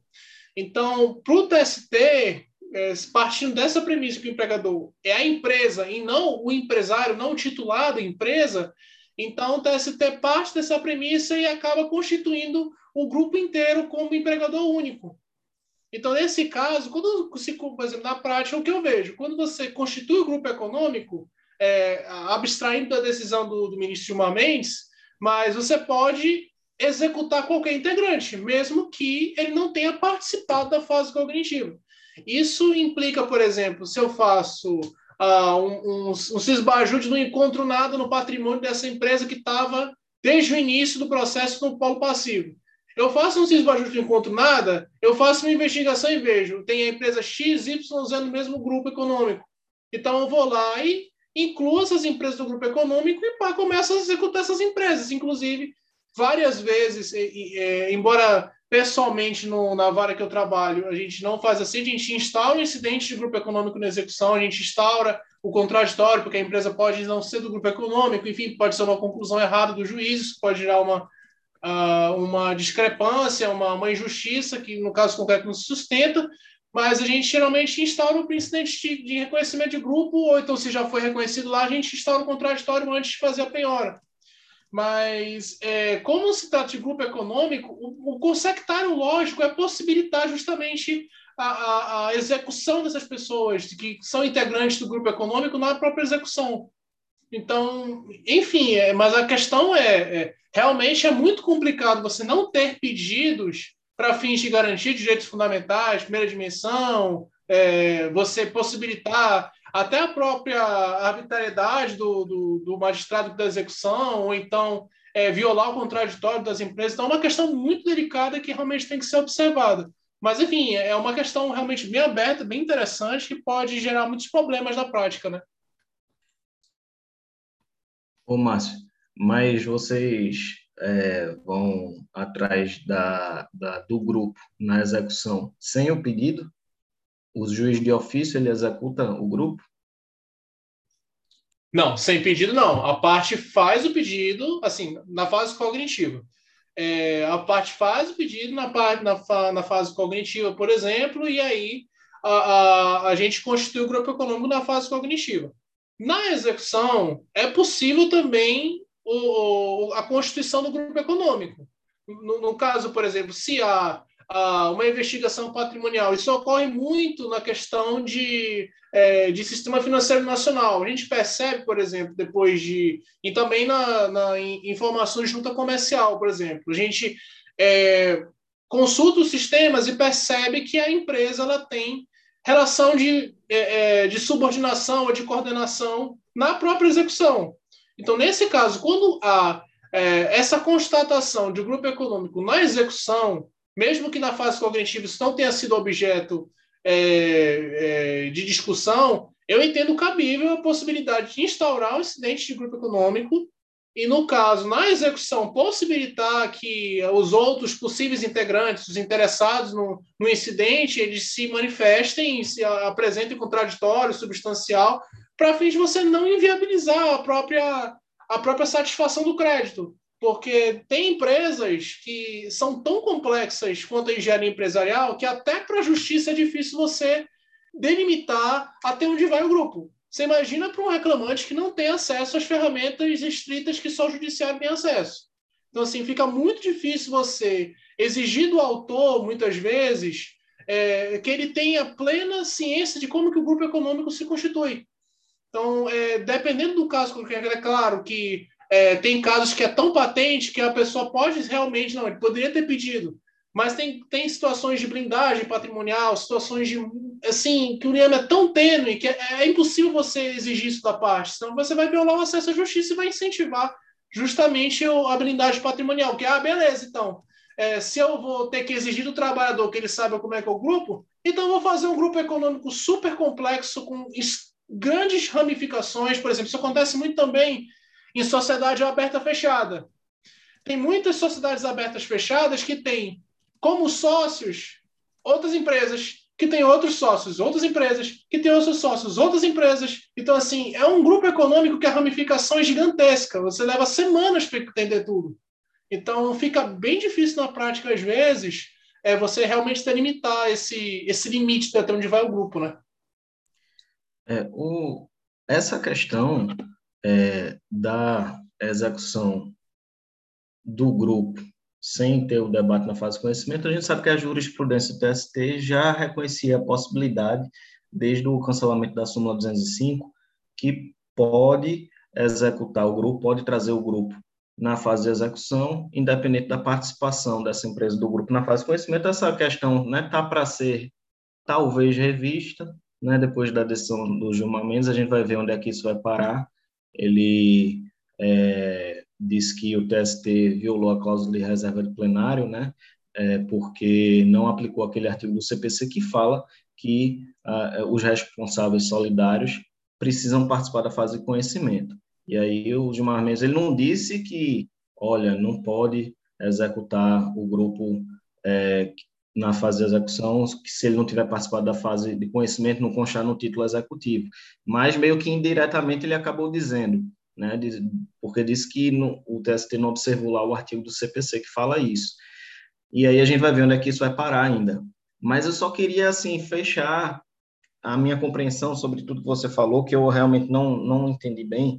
Tudo bem, tem as situações nas quais o reclamante ele não faz o pedido na petição inicial. Isso é muito comum e isso desponta nisso. E você não pediu na inicial, o grupo, o participante do grupo não participou na fase cognitiva e ele vem na execução. Mas para ele vir na execução, você faz isso de ofício, sem ele ter dito absolutamente nada, ou ele diz: olha, tem um grupo, não consegui contra o devedor aí do título executivo, devedor principal, mas tem um grupo aí, vamos atrás do grupo. Aí é assim que se inicia ou, ou não, já faz, independente dele falar nada. É, depende muito da situação prática, por exemplo, se no caso uh, o reclamante for justo postulante, aí não há nenhum problema de realmente constituir o grupo econômico, visto que não tem o princípio dispositivo do, acho que 878, 880 da CLT pós-reforma, que exige que o reclamante peça né, a, a, a, o início da execução, no caso, o artigo 133, que, que obriga que, e o 855A da CLT, que permite, determina né, que o, o o exequente peça a desconsideração da, da personalidade jurídica, mas como se trata de grupo econômico, eu entendo particularmente assim que o, o 855A não se aplica para grupo econômico porque isso não se trata de desconsideração de pessoa jurídica. Esse é o primeiro ponto. O segundo ponto é, beleza, é, eu tento executar a empresa que sempre constou no polo, no polo passivo. Eu não encontro, não encontro bem nenhum. Faço cisbajude, não encontro nada. Faço renajude, não encontro nada. Aí o, reclamante pede, por exemplo, ah, então eu quero que consulte outras ferramentas, ou então eu quero que o, que o juízo uh, tome outras diligências possíveis para fins de, de, obtenção de outros bens do, uh, da, do executado. E aí, nesse caso, o juízo começa a fazer a investigação. E tem várias ferramentas, assim, de cabeça, gente, eu conto pelo menos umas 30 ferramentas que o, o judiciário tem à disposição para utilização. Então, assim, para os nossos ouvintes que estão aí, uh, o judiciário tem muita ferramenta. Embora vocês não vejam, o pessoal da, muita gente deve estar achando que eu estou falando aqui um monte de coisa que não tem na prática. Tem. Todos os tribunais têm acesso. Pouquíssimas varas usam, mas tem. É porque muitas varas não usam, ou porque a vara não quer usar, ou porque as pessoas muitas vezes não sabem usar as ferramentas, porque é uma coisa muito nova. Mas todos têm essas ferramentas à disposição. E aí o que, que acontece? Muitas vezes, quando a gente usa as ferramentas e encontra é, indícios de grupo econômico, indícios de sócios que não estão é, no, no, quadro societário formal, isso acontece demais. Entendeu? Então, esses é, essas nuances que a gente só encontra quando faz a investigação patrimonial da empresa, seja em grupo, um grupo econômico ou so, sociedades que não estão formalmente constituídas, que aí seria uma sociedade de de participação, por exemplo, a gente, é, no caso, instaura um incidente. Eu prefiro fazer isso por questão de contraditório, porque, enfim, mesmo com a consulta das ferramentas, isso pode induzir o magistrado ou o servidor que está atuando numa conclusão equivocada. Então, mesmo assim, a gente instaura um contraditório, a gente abre o prazo que a gente é, estipula razoável, né, visto que não tem é, é, é, previsão expressa de incidente de reconhecimento de grupo econômico na CLT, você não tem isso, você não tem esse incidente na CLT. Então, a gente, por questão de contraditório, até para não violar a, de, é, o contraditório da parte, enfim, o direito da, da, da, parte que pode ser injustamente executada por crédito de outra pessoa, a gente instaura um incidente. Mas isso daí a gente realmente a gente respeita, no caso, é, o 878 da CLT, que observa o princípio dispositivo, no caso concreto, quando tem advogado, né? É, essas questões do, dos convênios, elas são bastante interessantes, é, porque a, a, acontece muito dos juízes não quererem usar, se valer dos convênios de ofício mesmo, deles ficarem sempre jogando para o exequente e dizer, e aí, o que é que você quer? Peça alguma coisa, peça, é, é, me dê um meio para mover a execução e tal, né? E aí, se o reclamante não faz, o exequente não faz nada, ele vai querer daqui a pouco empurrar a prestação intercorrente, aquela história toda. É, mas esse, esse ponto específico, eu gosto de pensar o seguinte, é, em relação ao uso do, em relação ao início da execução, você bem disse, precisa do pedido da parte, salvo o juiz postulante. Né? Então, há, depois da reforma trabalhista, esse protagonismo desse princípio da demanda, na, do princípio dispositivo na, na, no início da execução. Só que iniciada a execução, iniciado o processo, os atos eles devem ser seguidos pelo impulso oficial. Né? E aí a minha leitura normalmente é essa. O, a execução, a atividade satisfativa, ela decorre do poder de império, nada, nada adianta você ter só uma sentença no papel escrito e a parte ela tem direito à atividade satisfativa, a entrega da atividade satisfativa, está lá no artigo 4 acho, CPC, né?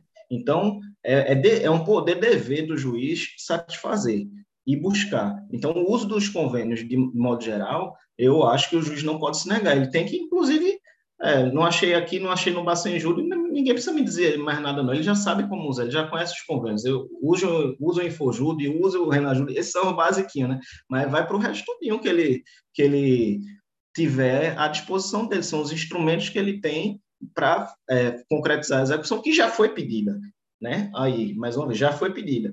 Eu, aí, em relação ao IDPJ, realmente a lei resolveu é, também dar um protagonismo ao princípio dispositivo e exigir o pedido, e aí eu acho que faz sentido, por quê? Porque o IDPJ, a gente vê que o novo CPC, o novo não, o CPC 2015, ele vem e coloca como uma espécie de intervenção terceiro, porque você amplia subjetivamente a demanda contra uma pessoa que não está no título executivo ou que não, é, se não for na fase executiva, que não estava no, no processo inicialmente. É, é, né? Então, você dá esse protagonismo ao princípio dispositivo nesse caso, é, que eu acho que faz sentido. E eu acho que, embora não haja nada falando sobre o grupo econômico, né, tirando a questão do postulante, eu acho que, da mesma forma, para você ampliar essa subjetivamente essa execução é, contra alguém que não está no título executivo, eu acho realmente imprescindível o pedido do exequente. Mas, enfim, acho que a gente já falou muito. Vai lá, tu encerra aí. É, a última intervenção para o nosso, pro nosso podcast andar. É, enfim, né, isso também é uma opinião pessoal, né? É, de fato, faz sentido né, que a gente adote o princípio dispositivo para a questão do incidente de desconsideração. Agora, eu tenho minhas reservas quanto a é, se isso se compatibiliza com a própria celeridade da tutela executiva. Né? Porque, cara, vamos falar sério, antes da reforma trabalhista, para quem atuava da reforma na execução, era muito mais rápido. Isso aí, na verdade, na prática, está servindo só como subterfúgio para o executado tentar anular a execução no tribunal. É isso que está acontecendo. Porque não é questão de, tipo, ah, é, eu não vou é, ampliar os limites subjetivos da demanda por ofício. Não. O que está servindo na prática é para o executado ganhar tempo. É isso que está acontecendo. Porque é, a gente percebe que o, que o cara tem as vinculações com a empresa, a gente percebe que no cara tem blindagem patrimonial, tudo é, com as ferramentas de investigação que estão à disposição do juízo, e o cara simplesmente chega e agora, ah, vamos ver se o cara pediu aqui, ah, não pediu, pronto, anula. É, é o que está acontecendo, é contraproducente com, a, com o andamento da tutela executiva. Quando antes, como a execução era de ofício, a tutela executiva era muito mais célere muito mais célere. E várias e várias vezes antes da, da reforma trabalhista, ninguém nem discutia essa possibilidade de ah, é, execução era de ofício, mas não pode porque a Justiça do Trabalho está violando o princípio da inércia, ela está do lado do exequente, ninguém nunca discutia isso. E eu, eu vou além. Para crédito previdenciário, é tudo de ofício ainda. Como que para crédito previdenciário é tudo de ofício e para o trabalhador, que é o principal, que é o que a seu trabalho está se predispondo a fazer, é o, preceito, o princípio do preceito dispositivo. E eu digo mais, por exemplo, quando o crédito previdenciário é superior a 20 mil reais, que no caso é o ensejo, a, intimação da União, por que, que a execução de ofício quando a, a União é intimada? Por que, que a gente executa de ofício um crédito previdenciário nos casos de intimação da União? Isso não faz sentido. Então, são, são coisas que a reforma trabalhista, são discrepâncias que a reforma trabalhista gerou em desfavor do trabalhador e que não prejudicaram o fisco, que não fazem sentido. A meu ver, a meu ver, não faz nenhum sentido, né?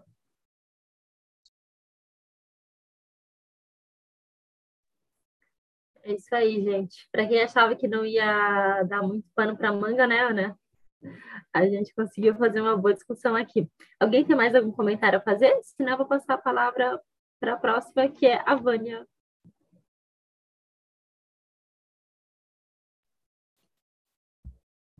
Bom, é, o julgado que eu selecionei é um recurso de revista do TST, número 1071631-2015, 501-0027, da sétima turma, cujo relator é o ministro Cláudio Mascarenhas Brandão e foi julgado em 15 de setembro de 2021.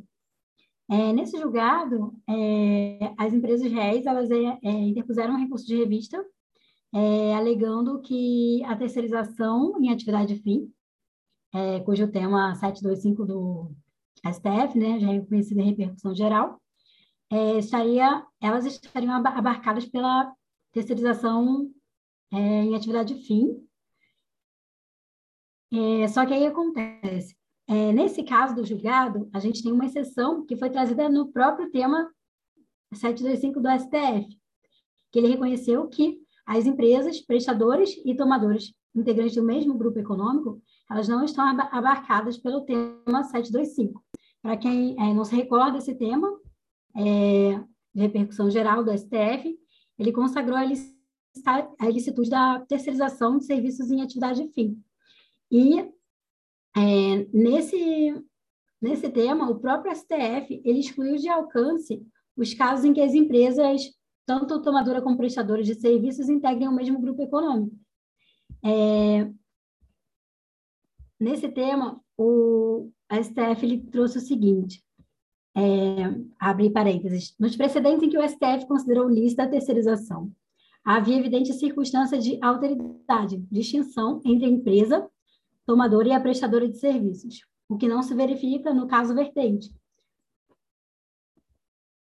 Bom, é, em relação ao grupo, ao grupo econômico, para fins de relação de emprego, a gente caracteriza como sendo considerado um empregador único, que é aquele trazido na dicção da súmula 129 do TST, que faz a caracterização, e o caso concreto é, em que é, foi julgado se tratava de uma empregada, ela exercia a função de analista de crédito como contratada da Primeira Ré.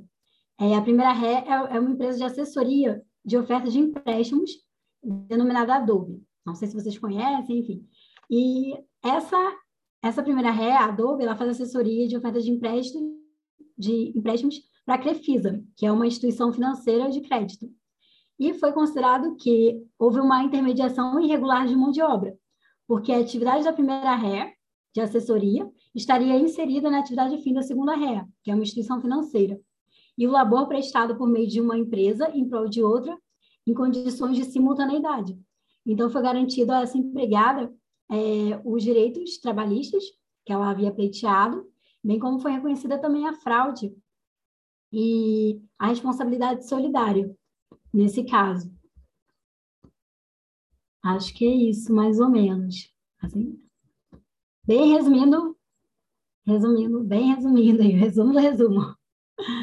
É interessante também é que acontece, nesse tema 725, ele é, foi de encontro ao que a gente denomina de terceirização estruturante, falta da teoria do foco, né, que a empresa ela visa é, como se fala? Ela se apropria apenas da atividade fim e as demais atividades dela são é, delegadas para outras empresas, né?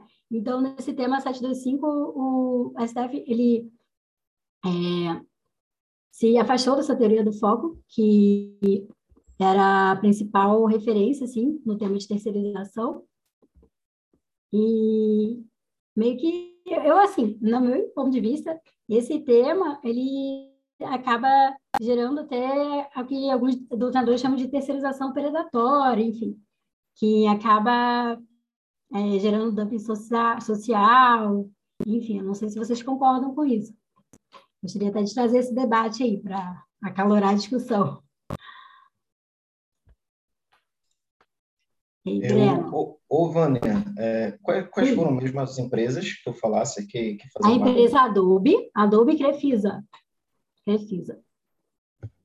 É, é, é interessante porque, é, de fato, assim, no grupo, é, o trabalhador ele pode prestar serviço para qualquer empresa do grupo, né?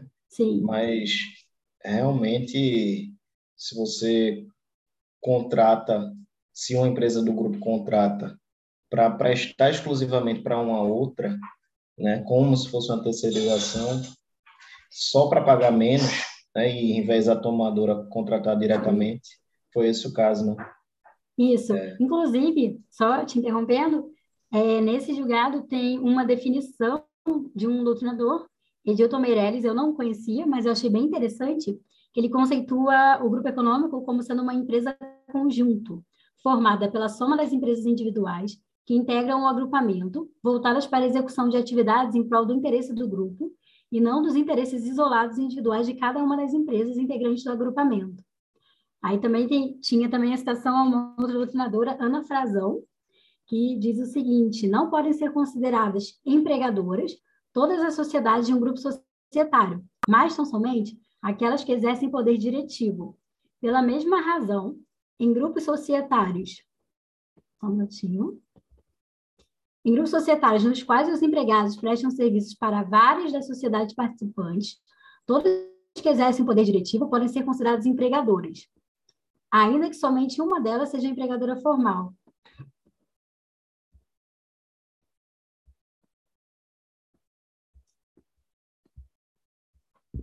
O interessante desse julgado, que eu acho, assim, é porque acontece. As, ambas as empresas, tanto a Adobe quanto a Crefisa, elas têm, é, é, assim, praticamente exercem a mesma atividade. Se você for ver, a Adobe, ela faz assessoria de oferta de empréstimo, entende? E a Crefisa é uma instituição financeira, então ela se vale do, do trabalho dessa Adobe. Não sei se configuraria, nesse caso, realmente um grupo econômico. Entende, Breno? Você chegou a levantar essa questão, ah, entendi. Porque eu acho que, porque eu acho, eu acho que assim, eu acho que é, a finalidade das empresas acaba sendo a mesma, porque uma faz assessoria para fazer a oferta de empréstimo para os clientes, enquanto que a outra é a instituição financeira está se beneficiando do trabalho dessa Adobe, dessa empresa que está fazendo assessoria. Eu não, uhum. eu, assim, no meu ponto de vista, não seria configurado um grupo econômico, assim, porque ambos estão realizando a mesma finalidade. Mas eu, eu acredito que, assim, independente da fraude, que eu acho que a fraude foi um outro ponto, né? Mas, em regra, é, assim, de modo geral, eu acho que nos grupos é muito comum que, que se exerça a mesma atividade ou atividades similares, sabe? Justamente porque é, o empregador, os empregadores, o grupo, é, se é, eles atuam normalmente num nicho, em determinada atividade econômica, e aí de forma coordenada ou, ou com com hierarquia de uma empresa com a outra, mas é, normalmente acho até que não é obrigatório, mas normalmente no, no mesmo ramo de, de, de, atividade econômica, sabe? Eu acho que não tem muito problema o fato delas fazerem meio que a mesma coisa. Mas... É difícil imaginar um grupo com atuações em ramos muito diferentes, sim, assim, sim. geralmente me pareceu ali pela descrição, assim, parece uma atuação integrada, é, não, tudo bem. Acho que pode, pode haver o grupo. O grupo não é, não é que não exista. Parece que existe o grupo, mas é, uma coisa é você realmente. Eu tenho uma empresa tem já seus empregados que ela por qualquer motivo ela já paga um, um valor de certa forma mais elevado para esses empregados dela e ela não quer a partir de determinado momento continuar pagando para novos empregados aquele é, valor, né? E aí ela pega ou abre uma nova empresa ou sabe que tem uma outra empresa do grupo e diz, bom, começa a contratar tu, os empregados, porque teus salários, teu acordo coletivo, que seja, é, paga um valor menor, só que como a gente é do grupo, você começa a mandar seus empregados para cá, né? Aí realmente foi que, embora exista o grupo, aparentemente, né, a gente não adentrou é, nesse detalhe para saber se existia, mas já acho que sim, pelo que pela leitura aí. É, embora exista o grupo, mesmo assim, mesmo sendo permitido súmula 129 que todos é, os integrantes do grupo se valham do serviço dos trabalhadores, né? É, mesmo assim, aquela coisa da obrigação dual, eles vão responder solidariamente, mas eles também podem se valer do serviço sem ter contratos de trabalhos distintos, né? Então, mas mesmo assim caracterizou a fraude pela porque é, é a dinâmica foi para impedir a contratação direta, impedir os maiores benefícios que aquela empresa tinha, né?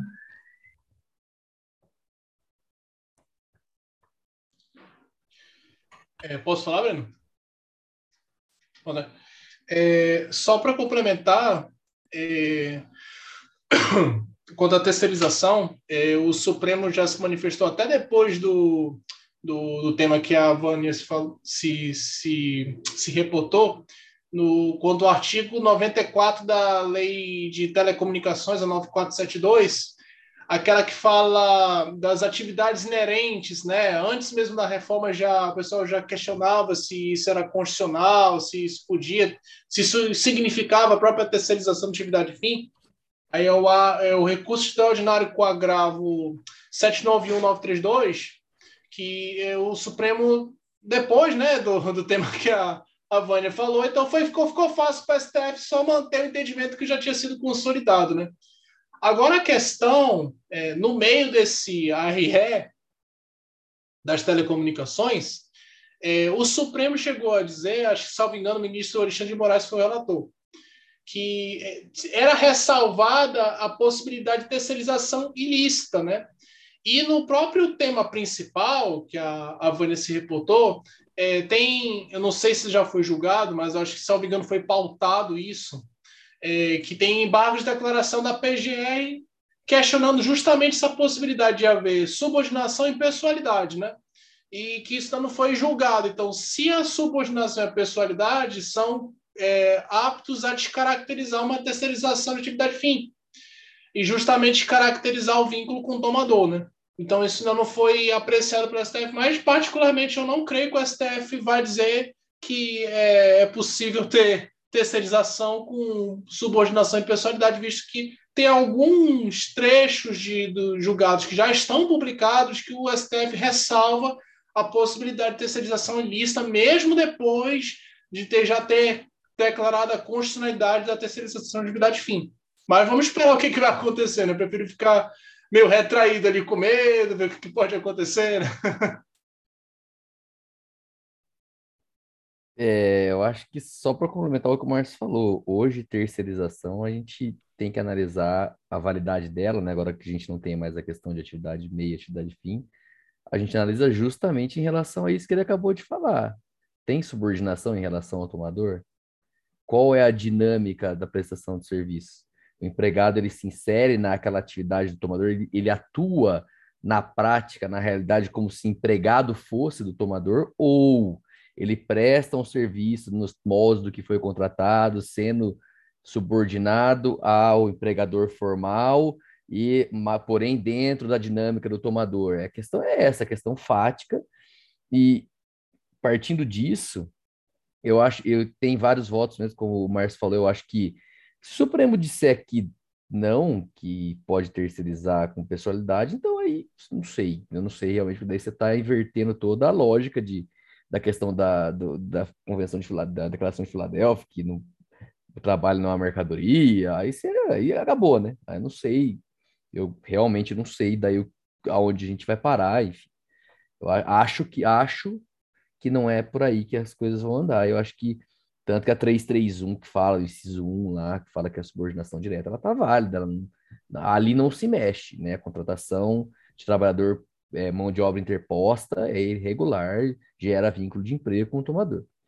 E então, partindo disso, no caso de um grupo econômico, como você vai terceirizar sendo que a me... você continua subordinado ao mesmo empregador, à mesma empresa no fim das contas? Não tem como.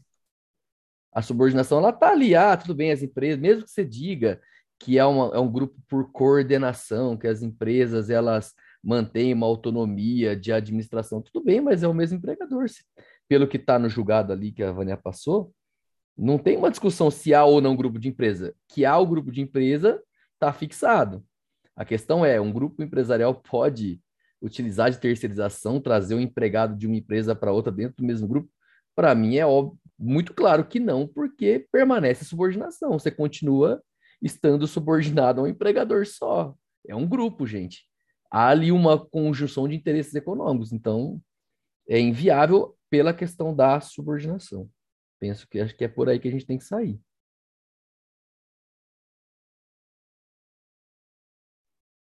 Pode seguir, Amy. Acho que ninguém tem mais nada para falar. É, eu ia perguntar se alguém mais quer fazer alguma contribuição para encerrar.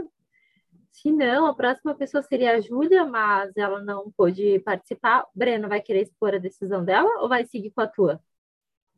Então, pode mandar bala. Eu vou começar com a minha e depois eu falo dela. Só que eu organizei meu materialzinho aqui. Bom, é, a que eu, a, o julgado que eu separei para mim foi um julgado da terceira turma. É uma coisinha simples. Foi o seguinte que aconteceu. É, as partes, né, o reclamante e, e, a reclamada, eles celebraram um acordo, certo, em juízo, é, que previa nesse acordo que a reclamada iria pagar 13 parcelas de dois mil reais ao reclamante, certo? Que totaliza 26 mil reais, era o valor total do acordo. No acordo, também ficou previsto é, uma cláusula penal, uma multa de 50% sobre o valor restante do acordo em caso de atraso, certo? E o que aconteceu? A, a reclamada atrasou, né? Atrasou logo na primeira parcela, eles tinham convencionado lá que todo dia 15 seria o pagamento e ela pagou no dia 17, a primeira parcela, certo? Atrasou, portanto, dois dias. E aí, quando ela atrasou, ela já pegou e fez o quê? Já depositou mil reais a mais. O valor das parcelas eram dois mil, ela depositou mil reais a mais, dizendo que esses mil seriam a título de multa, 50% do valor é, da parcela, como eu falei, o acordo previa 50% do valor das demais parcelas, do restante é, que, que, que ainda tinham a pagar, que é, no, no caso, 50% das 12 parcelas para frente, pela disposição literal lá da cláusula que constou no acordo. E o juiz, o que é que ele fez? Ele, ele aplicou a, a penalidade prevista, acordada, né, é, de 50% sobre o valor restante do acordo. E aí, considerando que a empresa tinha feito o pagamento de 3 mil reais, né, 2 mil da primeira parcela ela depositou porque ela mesma quis mil reais a mais, ele a penalidade foi de 50% sobre 23 mil reais, que dava no total 11.500 de multa. Aí rolou um agravo de petição, né? e o TRT ele excluiu totalmente a penalidade, é, dizendo que a reclamada tinha atrasado por tempo ínfimo e que havia agido de boa fé, porque depositou os mil reais lá na, na espontaneamente, e ainda ela, ela pagou todo o resto do, do acordo. Alguns meses ali depois, ela chegou e depositou o resto todinho, que faltava, as, as 12 parcelas para frente, ela depositou tudo. Então, o TRT disse que ela estava de boa fé e tal, e o atraso era ínfimo. Aí, no recurso revista, o, o TST ele reconheceu que a exclusão total da penalidade é, importaria a violação da coisa julgada, porque o acordo celebrado em juízo ele adquire força de coisa julgada, né, no momento da homologação. É, só que apesar do TST reconhecer isso, e a, e a turma do TST, o, acor, o acórdão do TST, é, citou vários julgados do próprio TST dizendo isso, que a exclusão da multa viola a coisa julgada.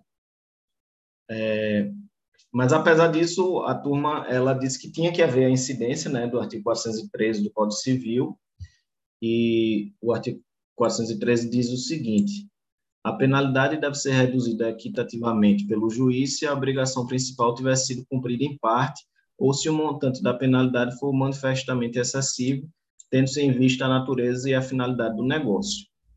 Então, basicamente, ele aplicou esse, essa disposição e dizendo genericamente que, pela razoabilidade, proporcionalidade, reduziu a penalidade né, de 50% para 10% sobre o saldo devedor. E aí eu até fiz a continha aqui, deu 2.500 de multa.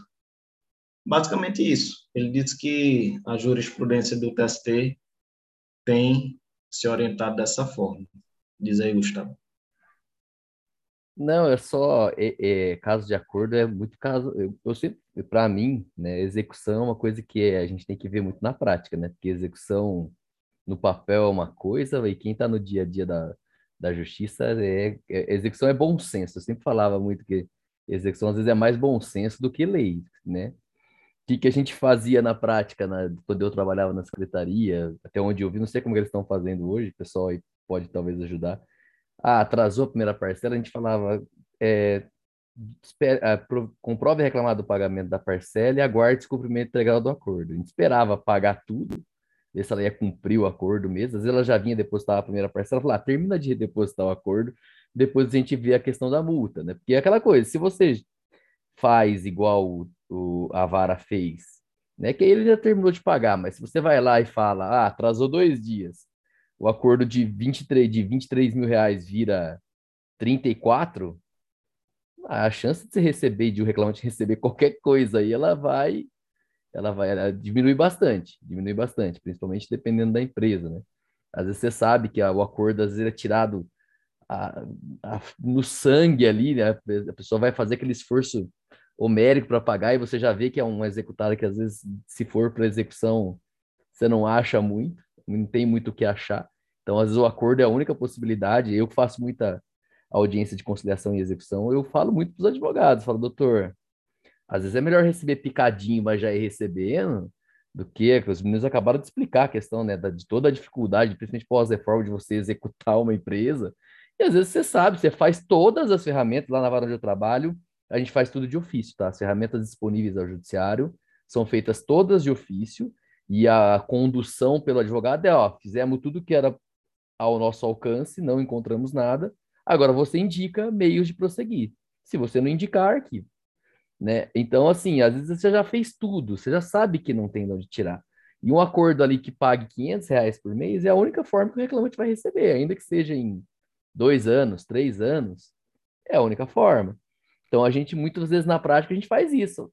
Tá, atrasou dois dias, termina de pagar o acordo, depois a gente discute como a gente vai fazer com essa multa aí, é, aí também outra, né? Você viu que o TST falou uma coisa, o TRT falou outra, a vara falou outra. São três decisões diferentes aí em três instâncias, o que reforça o que eu estou dizendo que execução é bom senso. É, não, é, eu acho um pouco demais você executar um acordo de, né, uma, por um atraso de dois dias, sendo que a parte fora já depositou a multa da parcela, você fazer ela pagar 50% sobre o acordo. Por outro lado, foi acordado, né? Imagino que isso conste do acordo. Então, também o reclamante, quando ele se ele vem requerer a execução da multa, ele, errado ele não está, né? Ele já aceitou é, parcelar uma, uma dívida que ele deveria receber de uma vez só, e a empresa foi lá e ainda atrasou, né? Então é, é muito difícil, eu não, realmente não consigo dizer quem está certo, quem está errado. É bem complexa a situação, né? mas para contribuir com essas experiências práticas mesmo.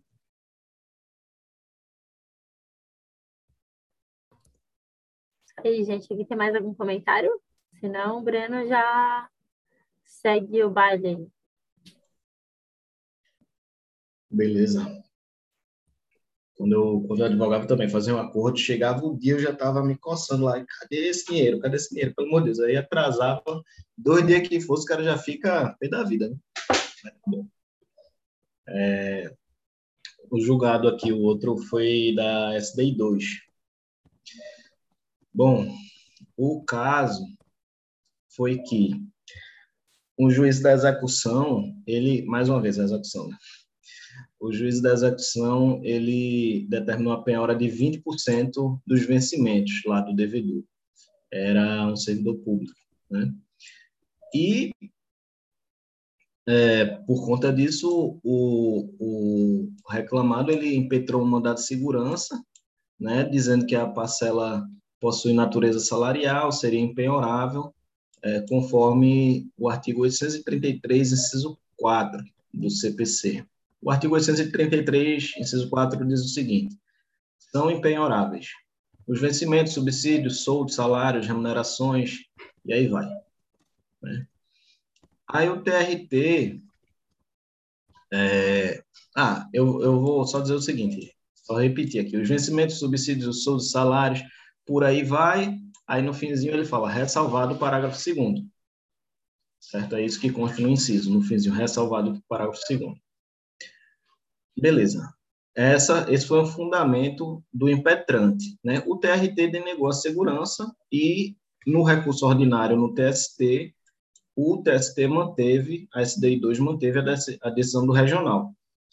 Segundo o TST, o parágrafo segundo, que foi aquele que eu falei, é, que está lá, que é o parágrafo segundo do artigo 833 do CPC, do CPC ele excepciona né, a disposição que afirma que, que afirma ser impenhoráveis os vencimentos, os salários e outras espécies remuneratórias, quando o caso é, é de penhora para pagamento de prestação alimentícia.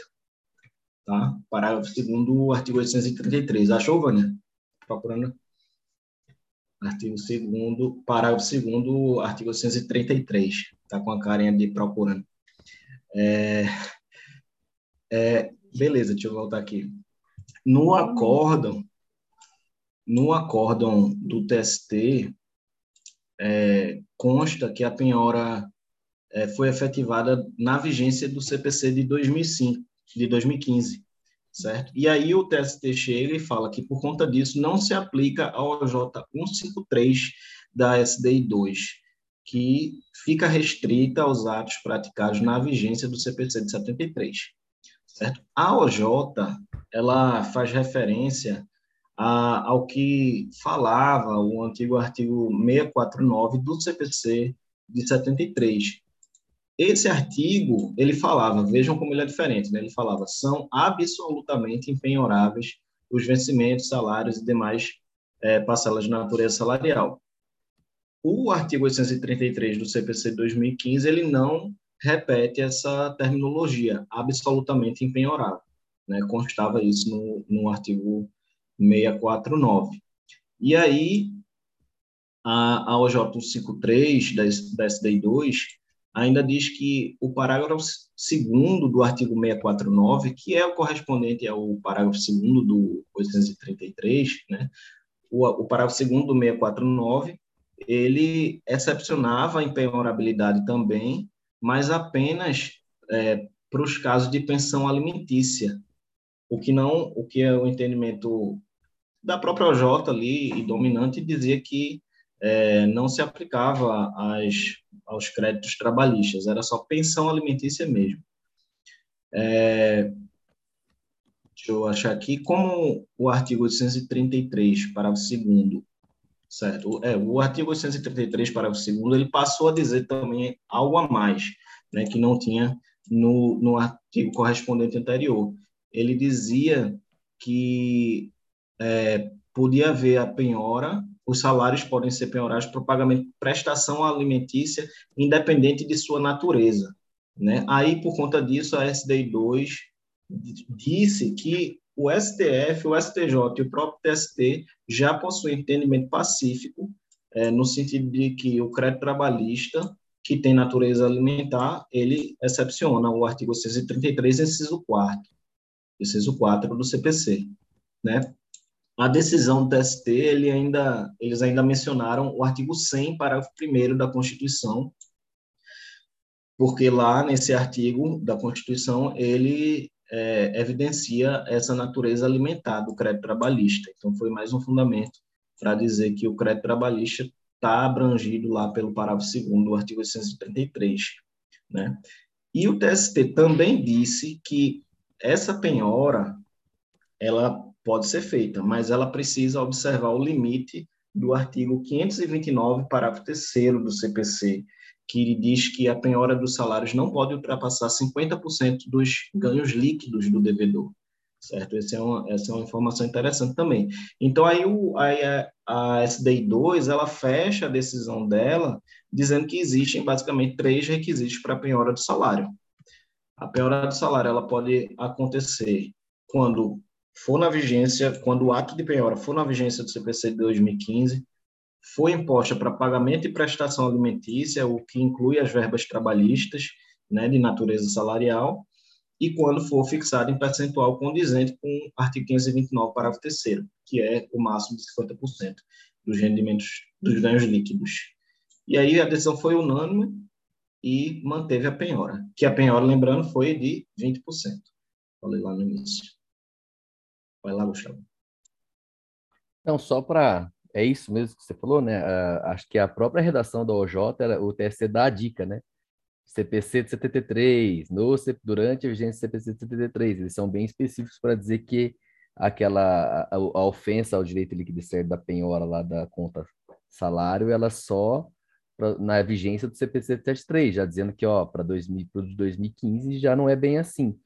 Mas só para lembrar que tem casos, o próprio PST já se manifestou que se o salário for muito baixo, se ficar demonstrado que, por exemplo, é, é uma, uma, uma, uma pensão, ou é um salário de um salário mínimo, por exemplo, e que a penhora ela vai, né, ainda que num valor percentual, ela vai interferir na subsistência, da sobrevivência da, do executado, não pode penhorar nada, aí é absolutamente impiorável, não pode piorar nem percentualmente, se ficar demonstrado, ou se o executado de alguma forma, mesmo que ele ganhe um pouco mais, ele demonstrar que ele depende integralmente daquele salário, sei lá, comprar remédio, tal, ele é, é, é estritamente necessário e a totalidade dele é estritamente necessária para a sobrevivência direta dele, aí não pode penhorar. Então também tem essa essa questãozinha aí, mas regra, por, como regra, como o Breno falou, se for na vigência do CPC, é, for um percentual até 50%, né? É, e for prestação alimentar, no caso, débito trabalhista, né? Ou de natureza alimentar, acho que aí ele fala isso porque pode ser, como a gente falou, um débito fiscal, né? Uma, uma questão de previdenciária, mas se for débito trabalhista, alimentar, e pode, são, acho que são esses os requisitos, mas lembrando que a depender da situação, o que é um ônus da prova do executado, né, ele, se ele demonstrar que o, a, a penhora, que o valor que ele ganha é estritamente necessário para ele manter a subsistência dele da família, é possível afastar e declarar impenhorável e não, não piorar nem percentualmente. Vai lá, Márcio. É, é, rapidinho, essa foi boa, Gustavo. Eu lembrei do caso, pelo menos não sei se foi esse caso, mas eu lembro que o TST falou, era é, um caso de um aposentado, né? Ele, a, a, a, provento dele de aposentadoria era de um salário mínimo. E aí o TST disse, não, calma aí, nesse caso aí é o mínimo existencial dele, né? Não dá para invadir isso. É, a gente pega. Isso acontece mesmo. muito no primeiro grau, né? Primeiro grau acontece bastante, né? A pessoa ia falar, é salário, é, presta, é pensão, é aposentadoria, um salário mínimo, a gente bate. E aí você não precisa nem, aí não precisa nem que eu falei de ônus da prova, mas também, né? Se a pessoa vem e fala que ela ganha o salário mínimo, você já bate o olho, um, uma, um idoso ganha no salário mínimo, você já presume que aquilo é estritamente necessário para ele, ele sobreviver. E eu acho que aí é bem tranquilo, você não, não deferir a penhora. É, é, Breno, obrigado pela exposição, foi excelente, como sempre. É, só para acrescentar um detalhe, é, para esse entendimento de penhora de salários, é, o STJ não admite é, verbas oriundas de prestação de serviço como créditos alimentares, tá? O, o, o STJ tem entendimento contrário ao do TST nessa matéria. Então, é, se alguém for fazer um concurso, por exemplo, e cair essa matéria em processo civil, fica bem atento para não cair nessa cilada, que pode vir uma prova de magistratura do trabalho, por exemplo, a ver se o candidato está atento para saber essa diferença, viu? Porque o pessoal vai na, no impulso, olha, ah, crédito alimentar, lembrei do TST, aí marca X todo feliz lá, e quando chega lá, está perguntando entendimento do STJ, que é diferente. Então, tem algumas notícias do STJ, acho que do ano passado, do ano retrasado, que tratam justamente sobre isso, que é justamente o contrário que o TST acha. O STJ entende que prestação alimentícia seria só realmente de as verbas que são oriundas de é, verbas de prestação alimentícia de direito de família. Ele não abrange as verbas oriundas de prestação de serviço de trabalhos que não são né, da competência justiça do trabalho é, constou, pelo menos no acórdão do TST, eles falaram que o STJ entende que o salário, as verbas sal, é, salariais, teriam essa prestação, essa, essa natureza de prestação alimentar. Né? Pelo menos constou lá. Agora, é, eu não entendi tu falar se prestação de serviço, é, ou, ou tu quis dizer só prestação verba de. É, agora eu estou todo confuso. É, quando tu falou prestação de serviço, tu quis dizer, sei lá, honorários, alguma coisa assim? Não, eu tô já. Sim, de, de, profissional liberal, que não são prestações de serviço que não são submetidas à competência justiça do trabalho, né? Aí o STJ, ah. que aí porque por isso que o STJ estava julgando, né? E aí, por conseguinte, o STJ entendeu que, nesse caso, o, o conceito de verbas de natureza alimentar seriam justamente as verbas oriundas de prestação alimentícia mesmo. Ele faz uma interpretação restritiva dessa possibilidade de piorar salário, né? Entendi.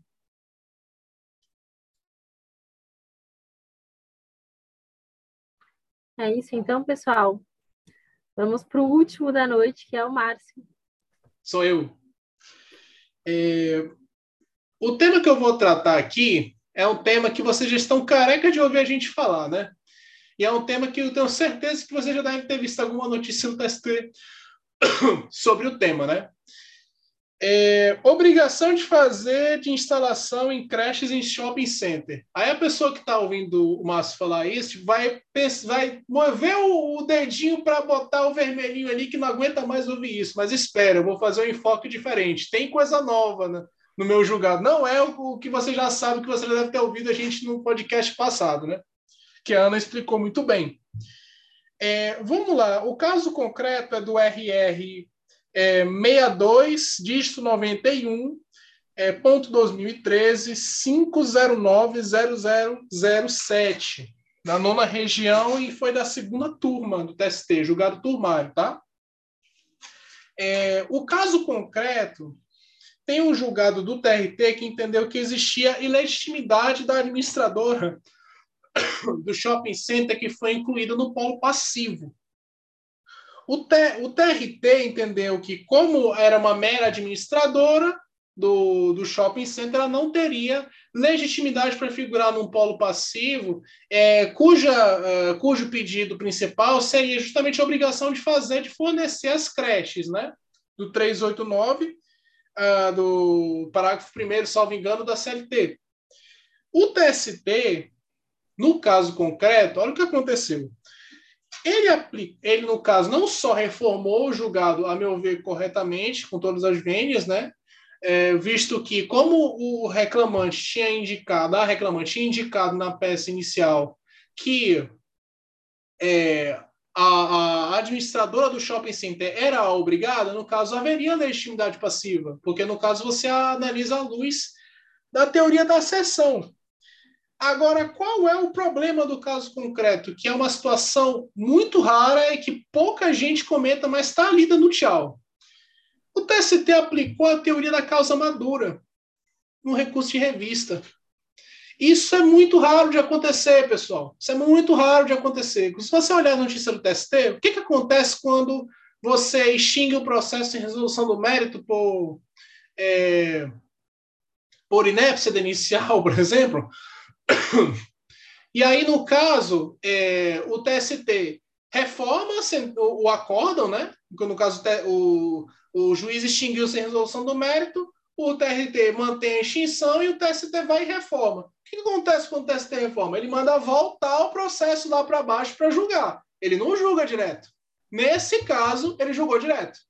Ele aplicou a teoria da causa madura, no 1013, parágrafo 3 do Código de Processo Civil, e julgou diretamente dizendo que a administradora de, de, de é, do shopping center era obrigada a fornecer, no caso, o espaço para as creches. Então, nesse caso, é, eu pergunto: o TST pode fazer é, a aplicação da teoria da causa madura? A situação, gente, é extremamente controvertida. Eu já, eu já, eu particularmente já conversei com diversas pessoas, judiciário, Ministério Público do Trabalho, várias pessoas já conversei sobre isso e não tem um consenso na jurisprudência do TST sobre isso. O que que, o que que há, né? Vamos ter uma pequena revisão quanto ao recurso de revista. Meio endógeno de, é, de revisão, né? no caso de ou de reforma ou de anulação, de uma decisão do Tribunal Regional do Trabalho, é, em que há, por exemplo, no que normalmente acontece, né? Um, um, um dissídio individual, por exemplo, que há é, é que houve julgamento do TRT em recurso ordinário. Esse é o que normalmente acontece, né? É, você quer ou a reforma ou a anulação do, do, do, do acordo regional. Se for reforma, por exemplo, se a aplicação equivocada de um dispositivo legal, ou se há, no caso, um erro improcedente, se há alguma nulidade do acordo, por exemplo, a clássica agora, depois do CPC de 2015, foi a, a possibilidade de você anular o, a publicação de um julgamento porque não houve a, a, o fornecimento do, do, voto vencido, né, do, do, do, desembargador que foi voto vencido. Isso é muito comum de haver anulação da publicação, não do acordo. Você anula a publicação e manda publicar de novo. Isso é bem comum, então isso aí seria um erro improcedendo no tribunal, por exemplo. É, o recurso de revista é um recurso de fundamentação vinculada. Então, nesse caso, seria fundamentação vinculada. As partes só podem alegar o que é expressamente previsto como hipótese de cabimento. É diferente do recurso de ordinário, que você tem o recurso de fundamentação livre, em que você questiona a própria justiça da decisão. Tanto é assim que o, o, a súmula 425 permite que a, o jus postulante seja exercido em instância ordinária. Então, nesse caso, você pode, por uma simples petição, eu já vi isso na prática, embora seja muito raro, mas eu já vi essa simples petição na prática, de que ele quer justamente a revisão pelo tribunal, não gostou da sentença, quer a revisão. Eu já vi isso acontecer. Eu acho que uma vez só, mas eu vi. É... E o recurso seria de natureza extraordinária, ou seja, como eu disse anteriormente, o recurso de revista ele não pretende a justiça da decisão no caso concreto. Ele quer a uniformização da, da jurisprudência dos regionais. Então, não importa para o TST o que, que o juiz decidiu. O juiz, o, o, o, TST, no caso, quer uniformizar a interpretação de, do direito é, objetivo no, no, no país inteiro e dos regionais. Tanto é assim que existem diversas hipóteses de cabimento.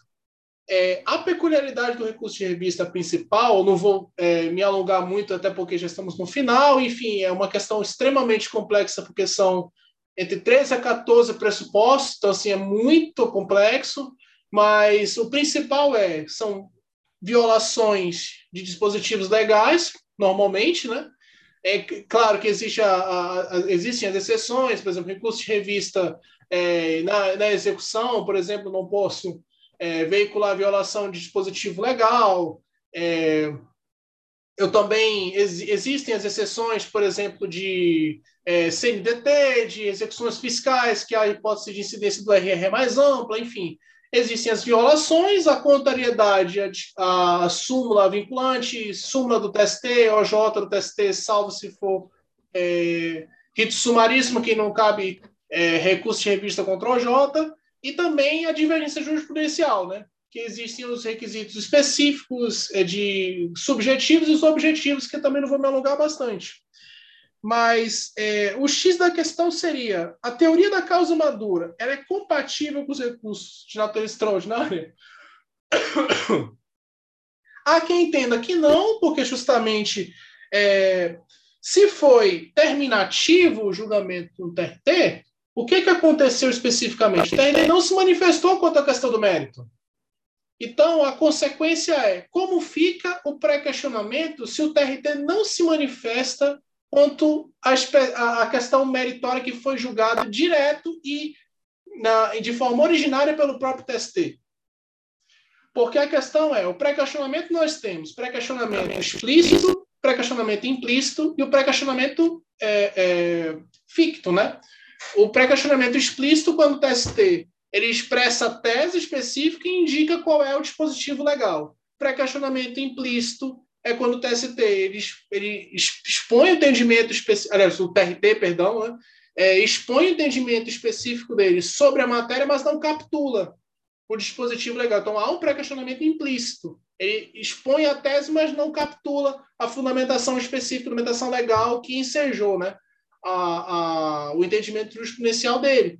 E é o pré-questionamento ficto quando, em matérias de direito, não fáticas, de direito, o TST é recalcitrante, aliás, o TRT é recalcitrante na necessidade de se manifestar sobre a matéria.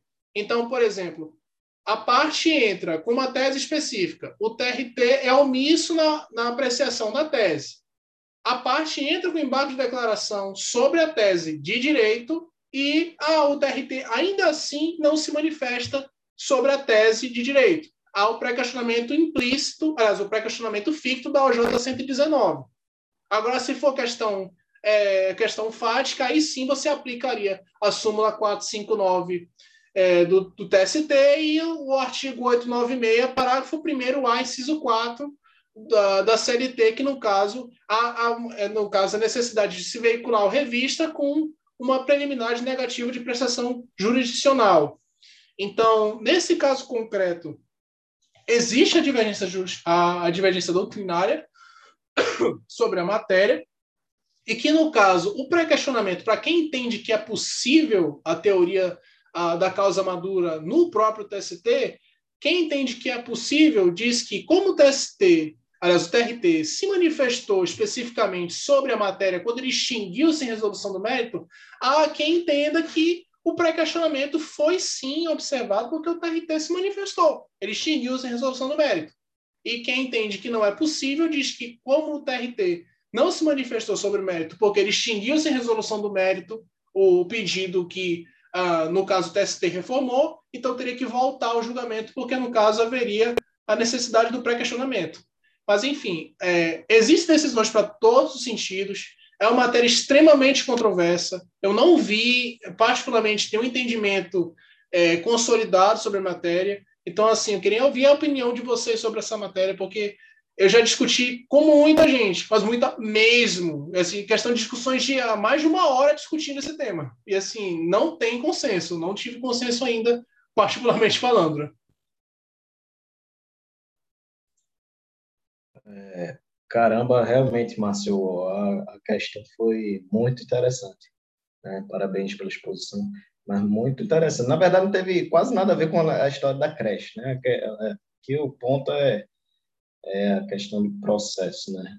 Por isso que eu pedi para não apertar o botãozinho vermelho. Eu sei que a, a tentação foi grande, mas que era bom esperar. é, pois é. Eu, particularmente, eu nunca vi, nunca vi o, TST aplicar a causa madura e eu acho bem estranho, bem estranho, porque por tudo que você mesmo já disse, inclusive, né? Mas é, a causa madura ela está positivada ali no âmbito da apelação, né? Onde o, o efeito devolutivo é totalmente diferente, né? Então, a, a possibilidade do julgamento da causa pelo TRT ali, adentrando, é, e tem todo esse problema do pré-questionamento que você disse, né? E vai, o TRT pode adentrar ali nos pedidos, nos fundamentos, de uma forma muito mais abrangente, do que o TST.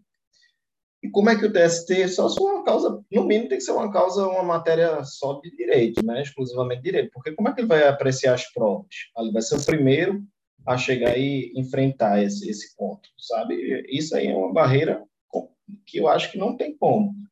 É, e, e também, assim, é, por mais que se fale, por mais que prevaleça que o duplo grau ele não está previsto constitucionalmente, não é uma garantia intransponível, tanto é que tem ações que se iniciam origin, originariamente né, nos tribunais superiores e tudo mais, mas apesar disso, a garantia do grau ela existe.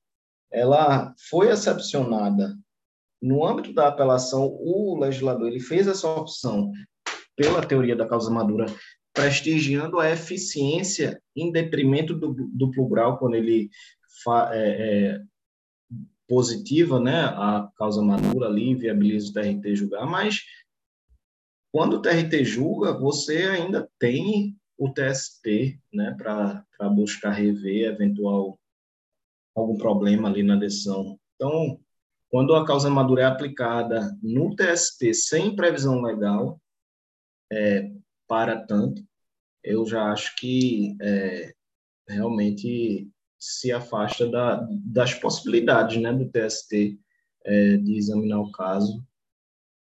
É algo a se refletir mais, é bem inusitado para mim. Embora que quando, quando eu advogava, eu sempre pedia nos recursos revistos, sempre pedia, eu sempre jogava lá no meio, né? Porque a pessoa sempre fica naquela esperança, porque você já fica naquela, meu Deus, vai demorar dois, três anos TST. Aí, se o cara no milagre ganhar, aí vai voltar tudo de novo inferno. Mas difícil essa questão, viu? Gostei, bem interessante. Parabéns, né, Márcio? Muito bom. Diferente, né? Que a gente acaba discutindo mais. É difícil a gente discutir direito processual aqui, né? A gente acaba sempre pegando mais questões de direito material mesmo.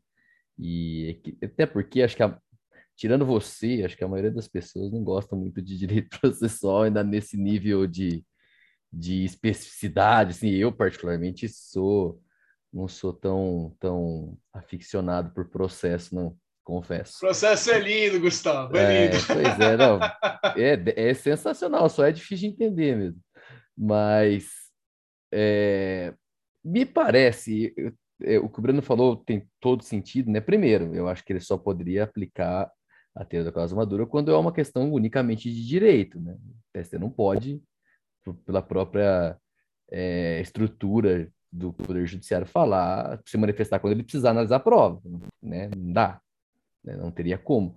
Mas eu, eu consigo ver uma utilidade nisso, é, como acho que até o julgado fala um pouco, se é uma questão que já está. É que não sei se se aplicaria a esse caso especificamente, mas se é uma questão, hipoteticamente falando, que está pacificada, questão, questão de direito, que já está pacificada, que é reiteradamente analisada pelo TST em um sentido e já não há grandes discussões em relação àquilo, ainda que não, não haja uma decisão vinculante, me parece até salutar você, o, o TST, já analisar, se posicionar, porque a corte já decide dessa forma, do que ele simplesmente falar, não, volta para trás e decidam como vocês acharem melhor, e daí quando chegar aqui eu falo que eu reafirmo minha jurisprudência, corre-se o risco de vocês falarem de forma diferente, processo subir de novo, você entendeu? Eu, eu acho que uma das coisas que a gente preza que o, o Poder Judiciário está se encaminhando para é prezar cada vez mais pela celeridade, né, previsibilidade, segurança jurídica, e isso a gente só consegue resolvendo as coisas de forma mais rápida. Não, é, é, né, é a questão da duração razoável do processo. O, numa sociedade que a gente vive hoje, 4.0, né, de tudo muito rápido, a gente imaginar que um processo vai demorar 10 anos para ser julgado, ele não tem, não, não tem cabimento. É, é o desafio da justiça, é julgar as coisas o mais rápido possível, porque não cabe mais aquela coisa, né, aquela coisa protelatória do processo de papel que existia há 10 anos atrás. Processo de, aliás, processo de papel, pelo menos aqui na, na 15ª, 2013, a gente tinha processo de papel ainda, né? Mas, enfim, eu acho que eu, eu, não, eu, não, ve, eu não acho absurdo, então, não tenho opinião formada, é uma questão muito difícil né? O Márcio deve ter discutido com gente às vezes, muito mais gabaritada do que eu, se eles não se entendem, quem sou eu, né? Mas eu acho que. Não, não, eu não vejo um absurdo, eu não, eu não acho que é tão absurdo dependendo do caso. Se for um caso em que o TST simplesmente vai reafirmar aquilo que ele já vem reafirmando de maneira reiterada e vai resolver a situação e o processo vai andar, eu não vejo necessidade de voltar para que seja julgado, para correr o risco de não, né? E ele ter que uniformizar lá na frente, anos e anos depois, sendo que ele já ia falar isso mesmo. Então, né, vai depender de novo, né? Vai depender muito da situação. Isso é. Desculpa, pode falar. Não, não, pode falar, porque tu, não sei se tu vai ah, tá alguma coisa, pode, depois eu falo. Ah, então tá bom. É, não, é, o Gustavo falou uma coisa muito interessante que até eu, eu percebi um detalhe que, que pode ser complementado. É, a questão é a seguinte: é, como eu vou julgar, aplicar a teoria da causa madura nesse caso? Essa é, eu, eu, já pela, pela, pela impossibilidade, pelo, falando agora um argumento que serve para quem defende a impossibilidade da causa madura. Como eu vou dizer que houve o pré-questionamento se a própria questão fática ela não é analisada numa sentença terminativa. Por exemplo, se eu vou, no caso do, do, do shopping, o, o, juiz, o juiz ou o tribunal extinguiu por ilegitimidade. Ele não está é, apreciando questão fática. Em tese, não está se pronunciando meritoriamente sobre questão fática. Ele está simplesmente observando a assertiva, né? no caso, deveria ter sido feito no, no, no o TRD acabou não sendo, mas é, ele, se, ele aprecia a assertiva da parte da inicial e aí verifica, ah, tem ou não legitimidade. A análise é puramente, estritamente processual, de uma que é para quem entende que é condição da ação, para quem entende que é pressuposto processual, e xinga sem resolução do mérito. Ele não, se, ele não aprecia, não fixa fatos olha, nem a sentença não fixa fatos, mas ele não se pronuncia sobre fatos especificamente do caso. Então, mesmo que seja uma questão de direito, você tem a questão fática que deve ser apreciada. E o juiz, nesse caso, nem apreciou os fatos, para dizer, ah, é matéria de direito porque os fatos são incontroversos. Não, ele, a análise precedeu a isso, porque ficou na questão é, é, preliminar, ou então de, é, de, de qual condição da ação, pressuposto processual, para quem entende, é, para quem classifica dessas formas, ele precedeu a própria análise do mérito.